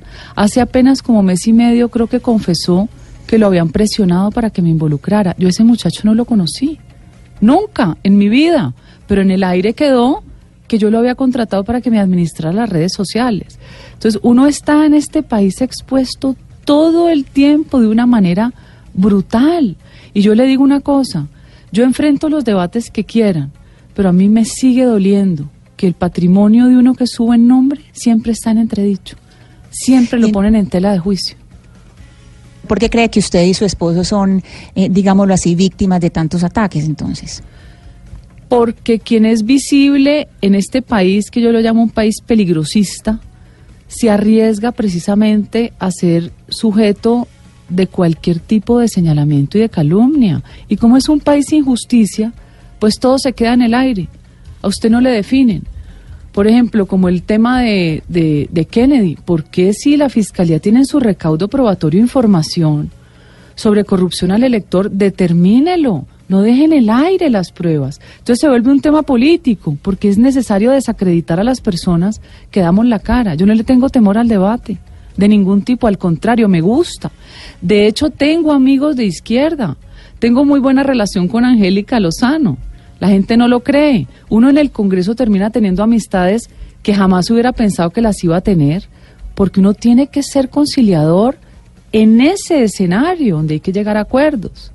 Entonces, no, no es satanizando la imagen para que a uno la gente lo odie. Además, le quiero contar que yo fui víctima de un grupo de Petro Presidente que hicieron un trino falso, lo pegaron en Facebook, porque obviamente en Twitter no cabían ese número de caracteres, donde yo felicitaba a Uribe Noguera y recibí amenazas hasta en mi teléfono, en mi correo, y la fiscalía no hizo absolutamente nada. Entonces, expuestos estamos siempre. Ya es decisión propia dar la pelea. Este país vale la pena, vale la pena pelearlo. Pero yo creo que, que nos falta tener más sentido de patria también. Otro, otro tema en, la, en el que siempre se ha hablado, eh, senadora, es el despojo de tierras y el hecho de que usted esté tan metida en el tema de la ley que se quiere sacar por estos días en el Congreso. ¿Qué pasa con ese tema? ¿Por qué siempre los involucran a ustedes cuando quieren hacer algo con un tema negativo sobre, sobre cualquier cosa que se les ocurra, en este caso el despojo? Porque llevo seis años desde que se empezó no a aplicar, sino a instrumentalizar la ley de víctimas y restitución de tierras, escuchando los horrores que están haciendo en toda Colombia. Como nadie se atreve a dar el debate y como a mí no me importa darlo, porque yo sé que tiene sus consecuencias, peor aún con el tema Fedegan y todas las historias que se tejen alrededor, pero mi convicción moral y ética me impiden quedarme callada. Precisamente por la fundación de Fedegan, la gente me conoció y empieza a contarme. Llegaron una vez de Santander un grupo de campesinos de una parcelación. Y la historia más terrible de las miles que están ya documentadas, muchísimas están en la página de Facebook que se llama La otra cara de la restitución de tierras, era una señora de trenzas que me dice, doctora, 20 años sirviéndole comida a los trabajadores de la finca, del patrón, para comprarme una parcela que me la está quitando el Estado colombiano. Así no se restituye, usted no le devuelve a un país la paz quitándole a la gente que no tuvo nada que ver. Entonces yo Doctora presento Cabal. un proyecto, yo pres- déjame un segundo, yo presento un proyecto que dice que a los segundos ocupantes hay que considerarlos como tal. Usted no le puede poner cargas a una persona vulnerable. A las víctimas que tienen su propiedad o su posesión, usted no puede despojarla y dejarlas en la calle. Eso es lo que está haciendo la ley y lo están ocultando. Dime. Doc- Doctora Cabal, ayer, ayer el doctor Juan Camilo Restrepo en entrevista con nosotros decía que, eh, hablando del tema de Fedegan, que hay un tratamiento excluyente, es decir, que hay unas, la gran mayoría de ganaderos no están participando de las decisiones que se están tomando en Fedegan. Eso fue un, eso fue una- un señalamiento concreto de, por parte del exministro Juan Camilo Restrepo. ¿Eso también hace parte de toda esta persecución política, cree usted? Juan Camilo tiene una disputa con José Félix, tristemente, como la tiene Maya. Y, y digo tristemente porque con Juan Camilo hubo un vínculo en algún momento de mi esposo que fue director de la revista Síntesis Económica cuando vivía Álvaro Gómez. Y Juan Camilo era de la junta directiva. De hecho, cuando la revista estaba muy mal de dinero, entiendo que todos hicieron un aporte para poder sacarla adelante. Las diferencias se dieron con el tiempo y se volvieron unas diferencias terribles. Entonces, si Juan Camilo dice que es que no representa la gremialidad, díganos dónde está el resto de los ganaderos agremiados. Dejan siempre en el aire las acusaciones y no las afincan. Yo creo que Juan Camilo es quien tiene que responder por haberse gastado mil millones de pesos del ministerio que le serviría mucho a los campesinos de Colombia, por lo menos para construir vías terciarias o en un crédito, para contratar una auditoría privada porque no le sirvieron las auditorías de la Contraloría. Eso pasa en Colombia y no les pasa nada. Pero senadora, sobre eso precisamente, Independientemente del discurso ideológico con el cual incluso yo podría estar de acuerdo, hay dos reproches jurídicos que parecieran estar muy fuertes. El primero tiene que ver con la democratización y la transparencia al interior del gremio Fedegan y el segundo sobre una serie de avales y garantías que Fedegan, manejando recursos públicos, le entregó a Friogan, que es una entidad eminentemente privada. Eso mismo lo sostenía ayer en estos micrófonos el exministro Juan Camilo Restrepo. ¿Usted conoce bien ese tema? No, porque yo no tengo nada que ver con la administración de Fedegan. De hecho, esa es una pregunta que le deberían hacer a José Félix. Si él o, su, o a su junta directiva consideran que no es transparente y representativo, y yo les diría que le hagan lo mismo a todos los demás gremios, que le pregunten a la gente de ANATO, incluso gremios no solo eh, eh, Agrícolas. agrícolas, sino cualquiera. ¿Cómo es que escogen sus representantes? Es como Pero, si dicen, María- entonces Duque tampoco es representativo porque sacó 10 millones y Petro sacó 8. Que miren cómo se escoge la gente, ¿sí? Pero además, sí, o sea, hay temas de filigrana que yo no los manejo. Yo lo que les digo a ustedes es que para mí fue muy doloroso ver cómo José Félix peleó precisamente para poder proteger todo lo que se veía venir que sucedió y ustedes no le están prestando atención a eso. Ustedes saben cuánto es lo que aporta el Producto Interno Bruto, toda la productividad agropecuaria. Si no estoy mal, doctor Pombo, creo que es casi el 9% del PIB. Pero, ¿Por qué? senadora, Pero mira, Pero ¿por mire, qué todo sí. lo que hicieron terminó con aftosa? Por favor, un fusil sanitario que llega donde el ganadero a sacrificarle su ganado y vaya a ver si se lo compensan o se lo pagan. Terminamos con no queda- aftosa después de que no me 21 queda años claro. libres de aftosa con vacunación. Dime. Usted dice que usted no que usted no tiene conocimiento porque usted no no está en Fedegan y que eso hay que preguntárselo a su esposo José Félix Lafori cuando le hacen la pregunta específica que se la hace eh, Pombo sobre el tema eh, jurídico. Ahí dice que sí no sabe, pero para defender absolutamente todo lo demás de ahí sí tiene conocimiento. Es lo que no me queda Pero es claro que no me parece un poco contradictorio. No, porque si me dicen que los re- porque si me vas a dar temas de ley y administrativos y financieros de Fedegan, no los conozco. Lo que sí te puedo decir es otra cosa que de pronto ustedes no saben.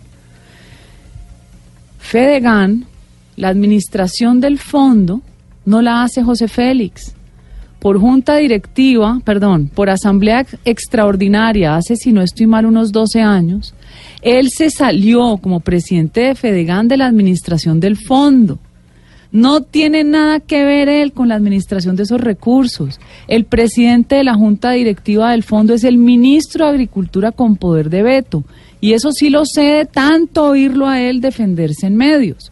Entonces la gente dice que él va a administrar, no, tiene su propia junta directiva, no tiene facultades de administración de ese recurso y finalmente lo que hace es direccionar una política gremial. Pero mire, usted dice que le da mucha tristeza, que les ha tocado enfrentar, que hay una especie de discurso de la izquierda que los quiere mm, eh, desacreditar frente a la opinión pública y demás.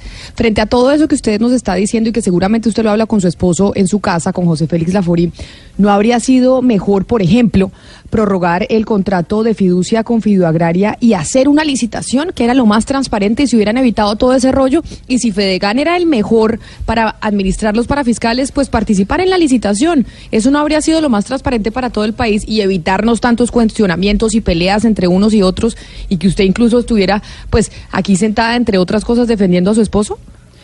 No, yo creo que las cosas como son, Camila. Ustedes no ven los efectos, sino que solo ven eh, las acusaciones.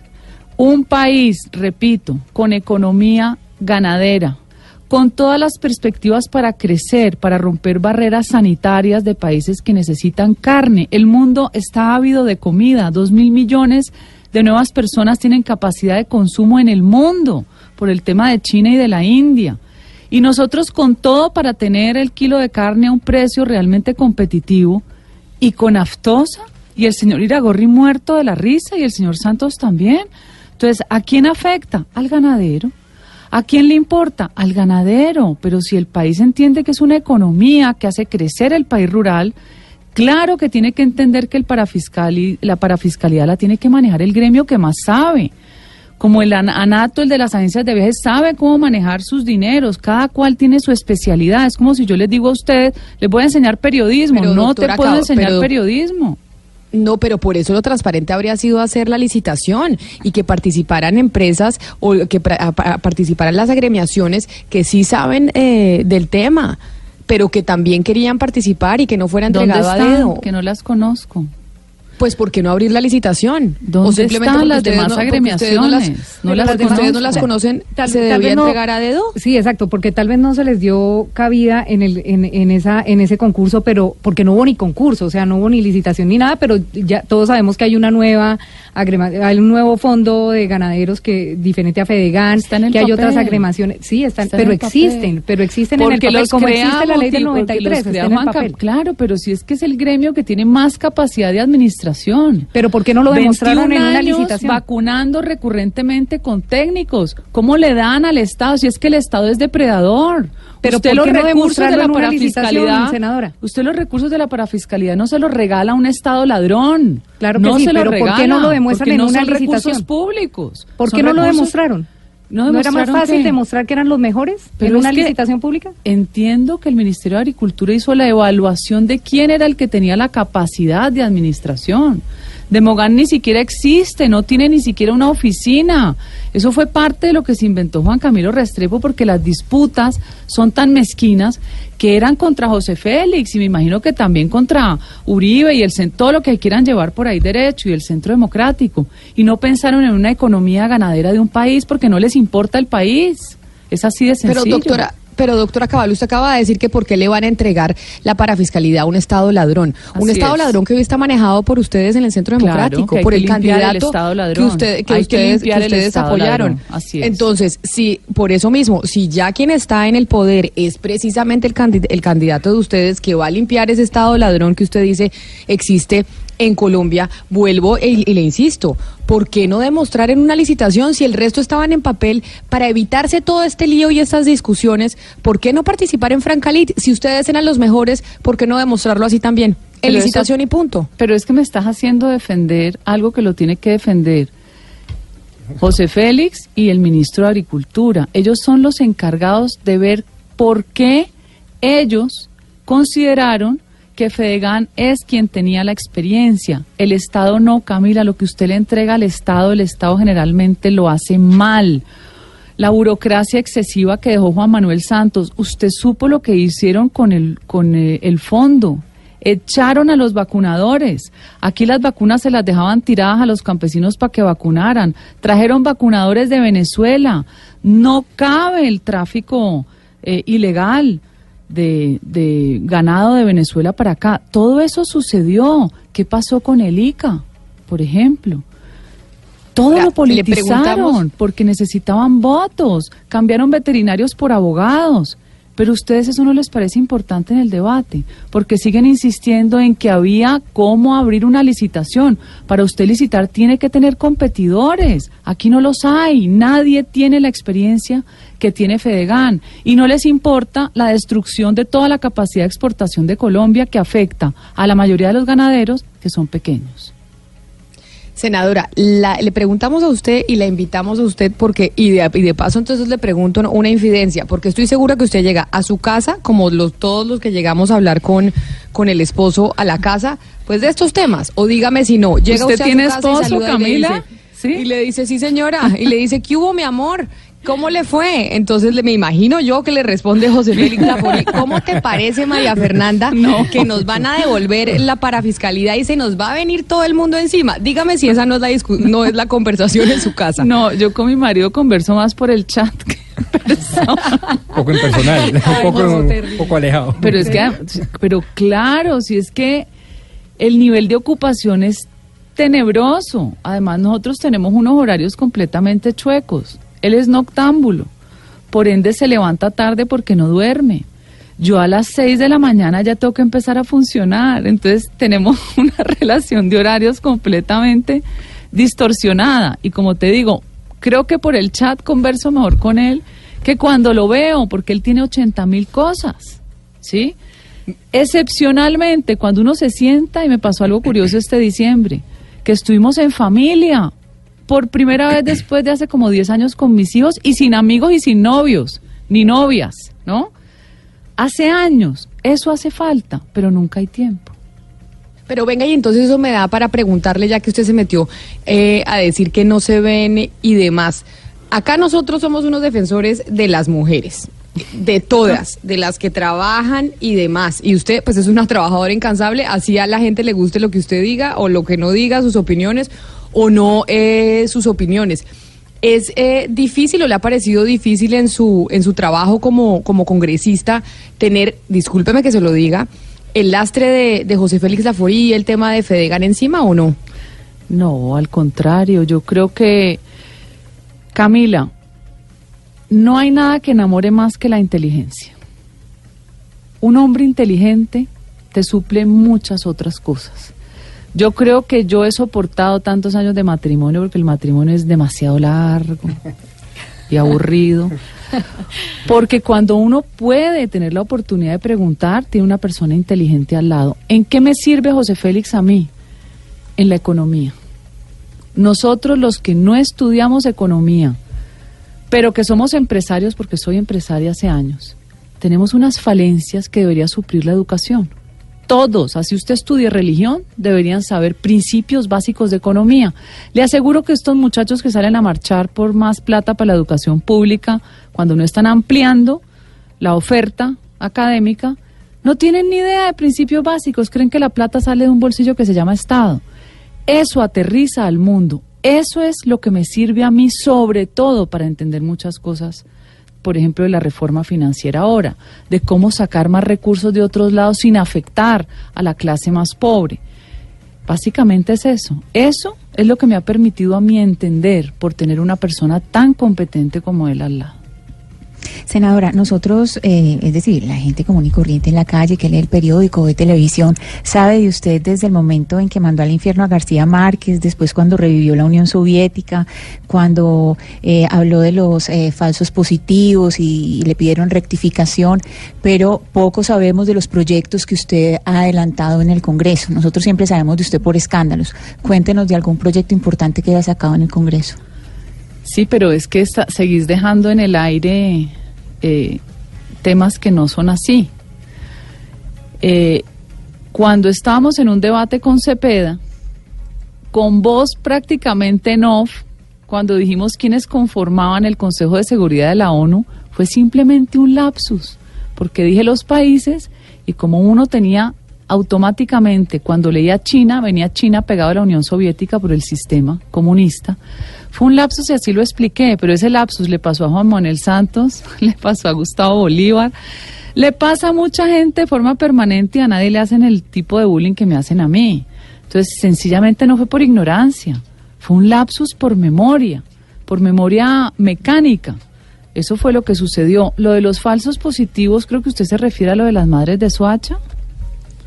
Sí, sí, sí. Cuando, cuando usted dijo en un programa que Sí. personas de la misma comunidad de Soacha felicitaban por lo que había pasado, ejecuciones, Es que yo y le- parece que es algunos que de esos muchachos víctimas de falsos Mira, habían cometido. Es que yo entonces nunca usted- miento. Pues Yo supe por abogados que defendieron a los soldados que la misma comunidad, porque eso pasa, es como cuando linchan a un ladrón. Yo no estoy diciendo que esté de acuerdo, ni que esté bien que maten a una persona porque haya cometido algún acto criminal. Estoy narrando algo que me contaron, no me lo inventé. Es más, en ese proceso les quiero contar que hay cuatro soldados inocentes, condenados, y a nadie le importan. Entonces, uno tiene que entrar a ver las cosas no solo con el, con el, con el título. Nadie está de acuerdo que el ejército de Colombia haga eso. Eso es, eso es inaudito. Y más en un pueblo que quiere su ejército. Pero veamos las cosas cómo pasaron, porque a mí sí me gusta entender qué más pasó allí. ¿Cuál era el mafioso que reclutaba? Porque había un señor narcotraficante que reclutaba. O sea, había cosas que yo quiero saber más, pero son incuestionables. Porque entonces inmediatamente lo señalan a uno. Esa es básicamente la disputa. Pues senadora María Fernanda Cabal, mire, la queríamos invitar para hablar del tema de Fedegan porque su nombre siempre sale a relucir. Y por lo que le decía, porque así sea por el chat, usted seguro discute y acá demostró que sí sabe, sí, sí sabe del tema y nos parecía importante oír su voz. Así que gracias por venir acá a estar con nosotros en, eh, en Mañanas Blue y bienvenida siempre.